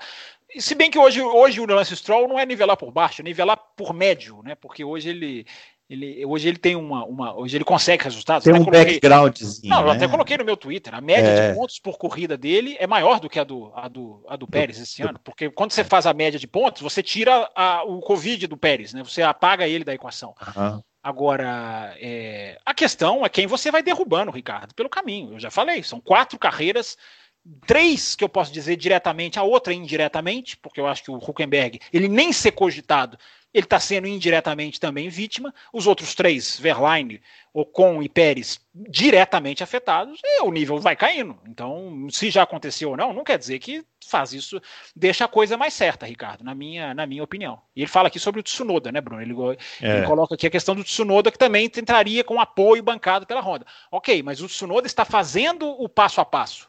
Tem muita gente que fala do Mazepan, que também tem o pai rico. É, quando o piloto vai fazendo passo a passo, é diferente. Ele chega na Fórmula 1 com um background. O Stroll ele foi saltado e foi colocado e foi derrubando quem via pela frente. É Mas o Stroll não ganhou um campeonato aí também? Ele tem um título da Fórmula 3 europeia, é, quando ele estava guiando pela Prema, que ele já, ali já foi muito influenciado pelo pai dele, é, porque o pai dele comprou a Prema, fez a Prema ser uma super, ajudou a Prema a se tornar a super estrutura que ela é hoje testava na fábrica da Williams, quando outros pilotos não faziam isso, testava em outras pistas, enfim. Ele já teve ali uma série de vantagens, tanto que ele ganha o campeonato da Fórmula 3 europeia com o triplo de pontos do George Russell. É uma coisa assim. Ele não é três vezes mais piloto que o George Russell. Nunca vai ser. É, na frente do Verstappen. Em, em, em outra, aliás, não, o Ocon é que ficou na frente do Verstappen, esquece. O, o, o Stroll não foi com ele, não. Mas, mas destruindo, assim, ó, 250 pontos na frente do segundo colocado. Já tinha ali um investimento muito forte em cima dele. Né? É. Eu vi um comentário outro dia que me fez, que, que me fez pensar sobre isso, que é o seguinte: é, é se você falar nessa questão de sempre existiu, antigamente é, os pilotos pagantes eles entravam com apoios de marcas, ou do pai, Sim. ou de alguma empresa. Hoje, é, essa questão do Stroll elevou isso a um novo nível, né? Que é o pai comprando a equipe para o filho. O, é mais ou menos o, o, o Latifi também é mais ou menos nessa linha, né? Comprou um pedaço Sim. da Williams para colocar o filho. Assim, e são dois pilotos, Bruno, que constituem 10% de um grid magríssimo de 20 carros. Se vira mania, o que o ouvinte aí perguntou antes, se vira mania, se vem mais 15, como é que nós vamos lidar com isso? Entendeu? E é. são dois pilotos com estabilidade de emprego, que é uma coisa que na Fórmula 1 jamais poderia acontecer. A Fórmula 1 é performance, Fórmula 1 é velocidade, é técnica. Os dois podem bater, podem rodar, podem não conseguir largar tem estabilidade de emprego. Agora, eu, eu acho que o é, fato de ter só 20 carros amplifica também muito esse problema, muito, né? Muito. É, porque é, é, nessas, quando você fala que ah, na Kajima, essa época aí que está sendo dita, tinha, o grid tinha 30 carros. Os caras tinham que fazer pré-classificação. Então tinha vaga para todo mundo e tinha todo tipo de situação, né? Hoje é uma coisa que chama mais atenção porque tem menos vagas, né? Tem menos vaga, mas eu acho que o, o, o Stroll está melhorando. É, se você tirar os pontos que ele fez nas duas corridas que o Pérez não correu, ainda assim ele está na frente do Pérez. É, foi na frente do Pérez do campeonato. Então, eu acho que o Stroll está melhorando. O Pérez teria pontos, teoricamente, o Pérez marcaria ponto, né? Nas corridas que ele não participou, né? É, não, sim, sim, também tem isso, é. Então, mas é que a gente não sabe, mas tirando o que a gente sabe, que é tirando os pontos que o, que o Stroll marcou, é, ele continuaria na frente do Pérez.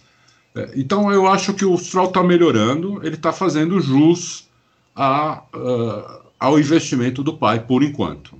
O pai agora resolveu trazer um tetracampeão mundial, né? com certeza ele não vai. É... O Vettel não assinou um contrato para ser segundo piloto de jeito nenhum, né? então o, o, o Vettel não vai ser ofuscado pelo, pelo Stroll, por o Stroll ter um equipamento melhor ou ter alguma coisa melhor, né? Então, é, pode estar na descendente, como eu acho que está totalmente o, o, o, o, Vettel, mas é um cara que tem muita fama, tem nome, o caramba, e o Stroll pode aí, de repente, é, brigar com ele, entendeu? E eu não, eu não acho um absurdo como vocês acham. Eu acho não, eu não acho absurdo. a mesma coisa. É, eu não é, acho absurdo. Mas eu não eu acho, acho absurdo, entendeu? Eu, desde o começo sempre falei, se eu tivesse um filho e se eu tivesse poder econômico para isso, eu ia fazer até o ponto de eu ver, meu filho não, realmente não dá para isso. Ou, meu filho tá, até que está indo, até que está levando. Entendeu? Dá, dá para eu ganhar uma grana e meu filho está levando, entendeu? Eu, eu, eu, eu bancaria também. Uh, se, se, se, o Stroll estivesse fazendo barbaridades na pista, né, aí realmente seria o fim da picada. Mas como ele não está fazendo, ele não está fazendo feio, ele está ali com, com, com o Pérez, que é considerado um bom piloto, eu não, não, vejo, não vejo um absurdo nisso, por enquanto. Não vejo. Vamos lá, v vamos seguir para a gente só, poder... Só, só uma coisinha rapidinha, Bruno, hum. só uma coisinha rapidinha. É... Eu acho um absurdo pelo fato do Pérez ser o piloto mais rápido. Isso para mim tinha que ser preto no branco. Agora, quem defende o Stroll, cuidado, porque é um dia, uma, em algum momento é, vai acontecer de um Drogovic não ter lugar na Fórmula 1. Aí eu gostaria que essas pessoas sempre se lembrassem do. Porque o Ricardo Silva está colocando aqui a questão do idealista, não ser idealista. Eu acho que não passa por aí, Ricardo. Eu acho que você, como jornalista, tem que defender o que é certo. Se está perto da realidade ou não, é outra história. Agora, vai acontece de vários pilotos hoje não conseguirem chegar à Fórmula 1. Por quê? Porque não tem lugar. E aí, um, um dos motivos, são vários, um dos motivos que não tem lugar é porque tem o filho do dono lá pilotando. Então, quando acontecer com o Drogovic, se acontecer, porque a chance de acontecer é grande, se lembrem dessa situação. É, não, eu diria até que vai acontecer. É muito grande a é, chance. É, é muita. É, se ele não se associa a uma montadora, é. a chance dele não chegar à Fórmula 1 é enorme. Mostrando serviço, né? Mostrando Vocês falam que vai acontecer. Você acha se o Drogovic, o ano que vem, por exemplo, for campeão da Fórmula 2, mudar de equipe, for campeão da Fórmula 2, ele não vai chegar na Fórmula 1? O Nick, De Vries, o Nick De Vries foi campeão da Fórmula é. 2 e não chegou no ano passado. Acontece. Não, acontece, sempre aconteceu, mas assim, Não vai acontecer por causa do Stroll? Não. Um do, eu falei, eu fui claro, um dos motivos. Uma das razões. Tem várias. É pouco carro, é, várias, é interesses, é só entra piloto de montadora. Fundo, são várias razões. O, o Nelson é Piquet chegou na Fórmula 1 bancado pelo pai. A carreira inteira o pai comprou equipe, Sim. o pai fazia ele treinar fora do regulamento. Sim. Tudo, até ele chegar na Fórmula 1. Aí o Piquezão não tinha até bala para comprar uma é. equipe. então, mas aí você, mas o, a frase até chegar é que foi, foi a, né, que é, que é a grande questão. Então, mas gente, o, vamos, vamos. O, o ah. Stroll não entrou na Fórmula 1 porque o, porque o pai dele comprou a equipe. O Stroll entrou na Fórmula 1 na Williams, que não, ele não comprou a Williams, ele comprou a vaga, mas não comprou, não comprou a Williams. Assim como quase todos os pilotos que não são de eh, pilotos júniores de, de fábrica entraram na Fórmula 1, comprando a vaga.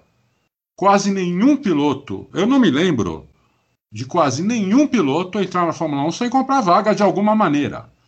Não, não, não o pai exatamente ir lá e comprar, mas comprar com patrocinador, comprar, como agora esse Sunoda, que o Ricardo deu, deu bem o exemplo. Tudo isso é comprado. É, pode não ser ali Sim, mas vem com no caixa. Olha, vim aqui comprar a vaga do Tsunoda. Mas esse Tsunoda aí pode chegar em quinto no campeonato desse ano e a Honda falar para a Red Bull: eu quero esse cara no, não, no, no, no assento da, da AlphaTauri e acabou o papo. Eu quero. E a AlphaTauri vai colocar.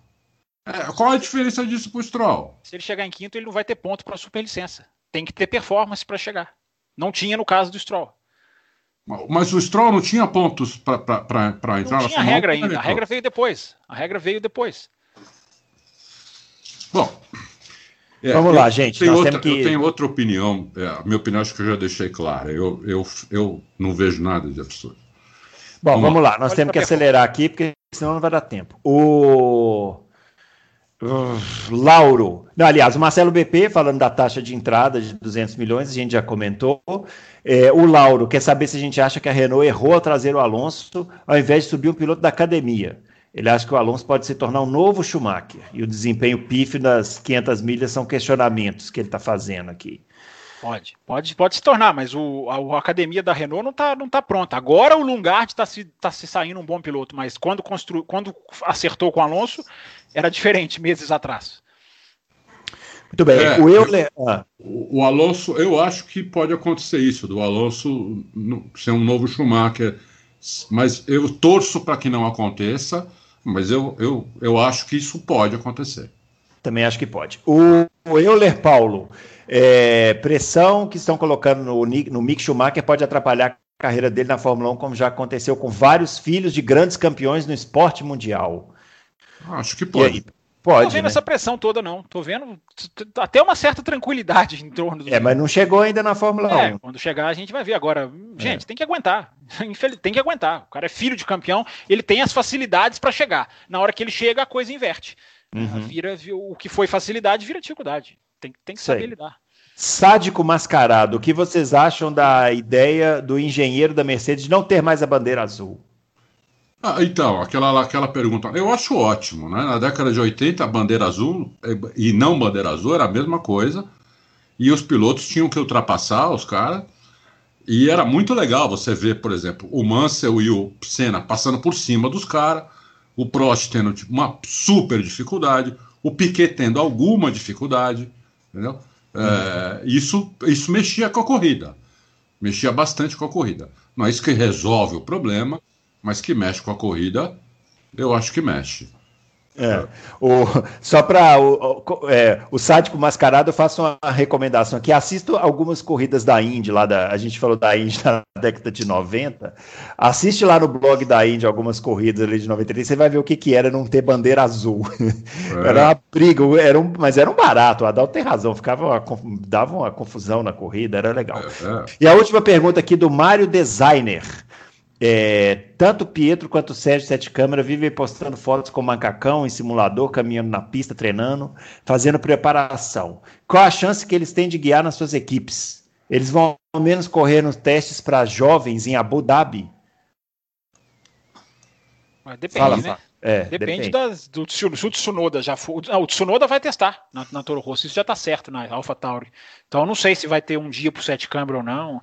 É, ô, Mário, você colocou a pergunta aqui duas horas atrás, no momento que nós estamos lendo. Eu coloquei quase que simultaneamente a sua pergunta no meu Twitter, a seguinte questão: ser piloto reserva de teste hoje é uma furada, é um tiro no pé. Se, se você é exclusivamente isso, você está fora do mercado, você não está em atividade, você não está nos holofotes, você só fica em simulador, é um, um, tiro no pé. As pessoas têm uma mania, olha lá, o Pietro virou piloto de teste, o sete câmara. Você, você, você, fica, tudo bem, pode dar certo, em alguns casos dá, dá, mas a maioria, tá lá os meninos da Fórmula 2 brilhando, todos os holofotes em cima deles, Schumacher, o Schwartzman, o Wilot, para onde vão, o Tsunoda, e o cara que é piloto reserva, ele tá ali, escondidinho, Concordo quietinho. Plenamente. É, uma, é um tiro, a gente vibra, mas é um tiro no pé. O Adalto concorda, finalmente. A gente termina o programa concordando. Pelo menos para não falar que não concordamos em nada hoje aqui. Mas às vezes você reclama que a gente está concordando demais. É, é não, é, o ouvinte, os ouvintes gostam que a gente discorda. É, a gente eles discorda gostam. com respeito. A gente é, isso aí. Gente, vamos lá, vamos, vamos finalizar aqui, chegando ao final dessa edição 71. Semana que vem já tem corrida, aí já é também aquela correria aqui para fazer o programa, mas a gente faz com todo prazer, né? E a gente volta na próxima semana com mais loucos por automobilismo. Fiquem ligados aí no fim de semana e mandem mais perguntas aqui para a gente fazer. Como prometido, fizemos todas as perguntas, porque você sabe, eu cumpro. Eu não sou político, não, eu cumpro todas as promessas que eu faço. Um grande abraço para todo mundo e até semana que vem. Tchau.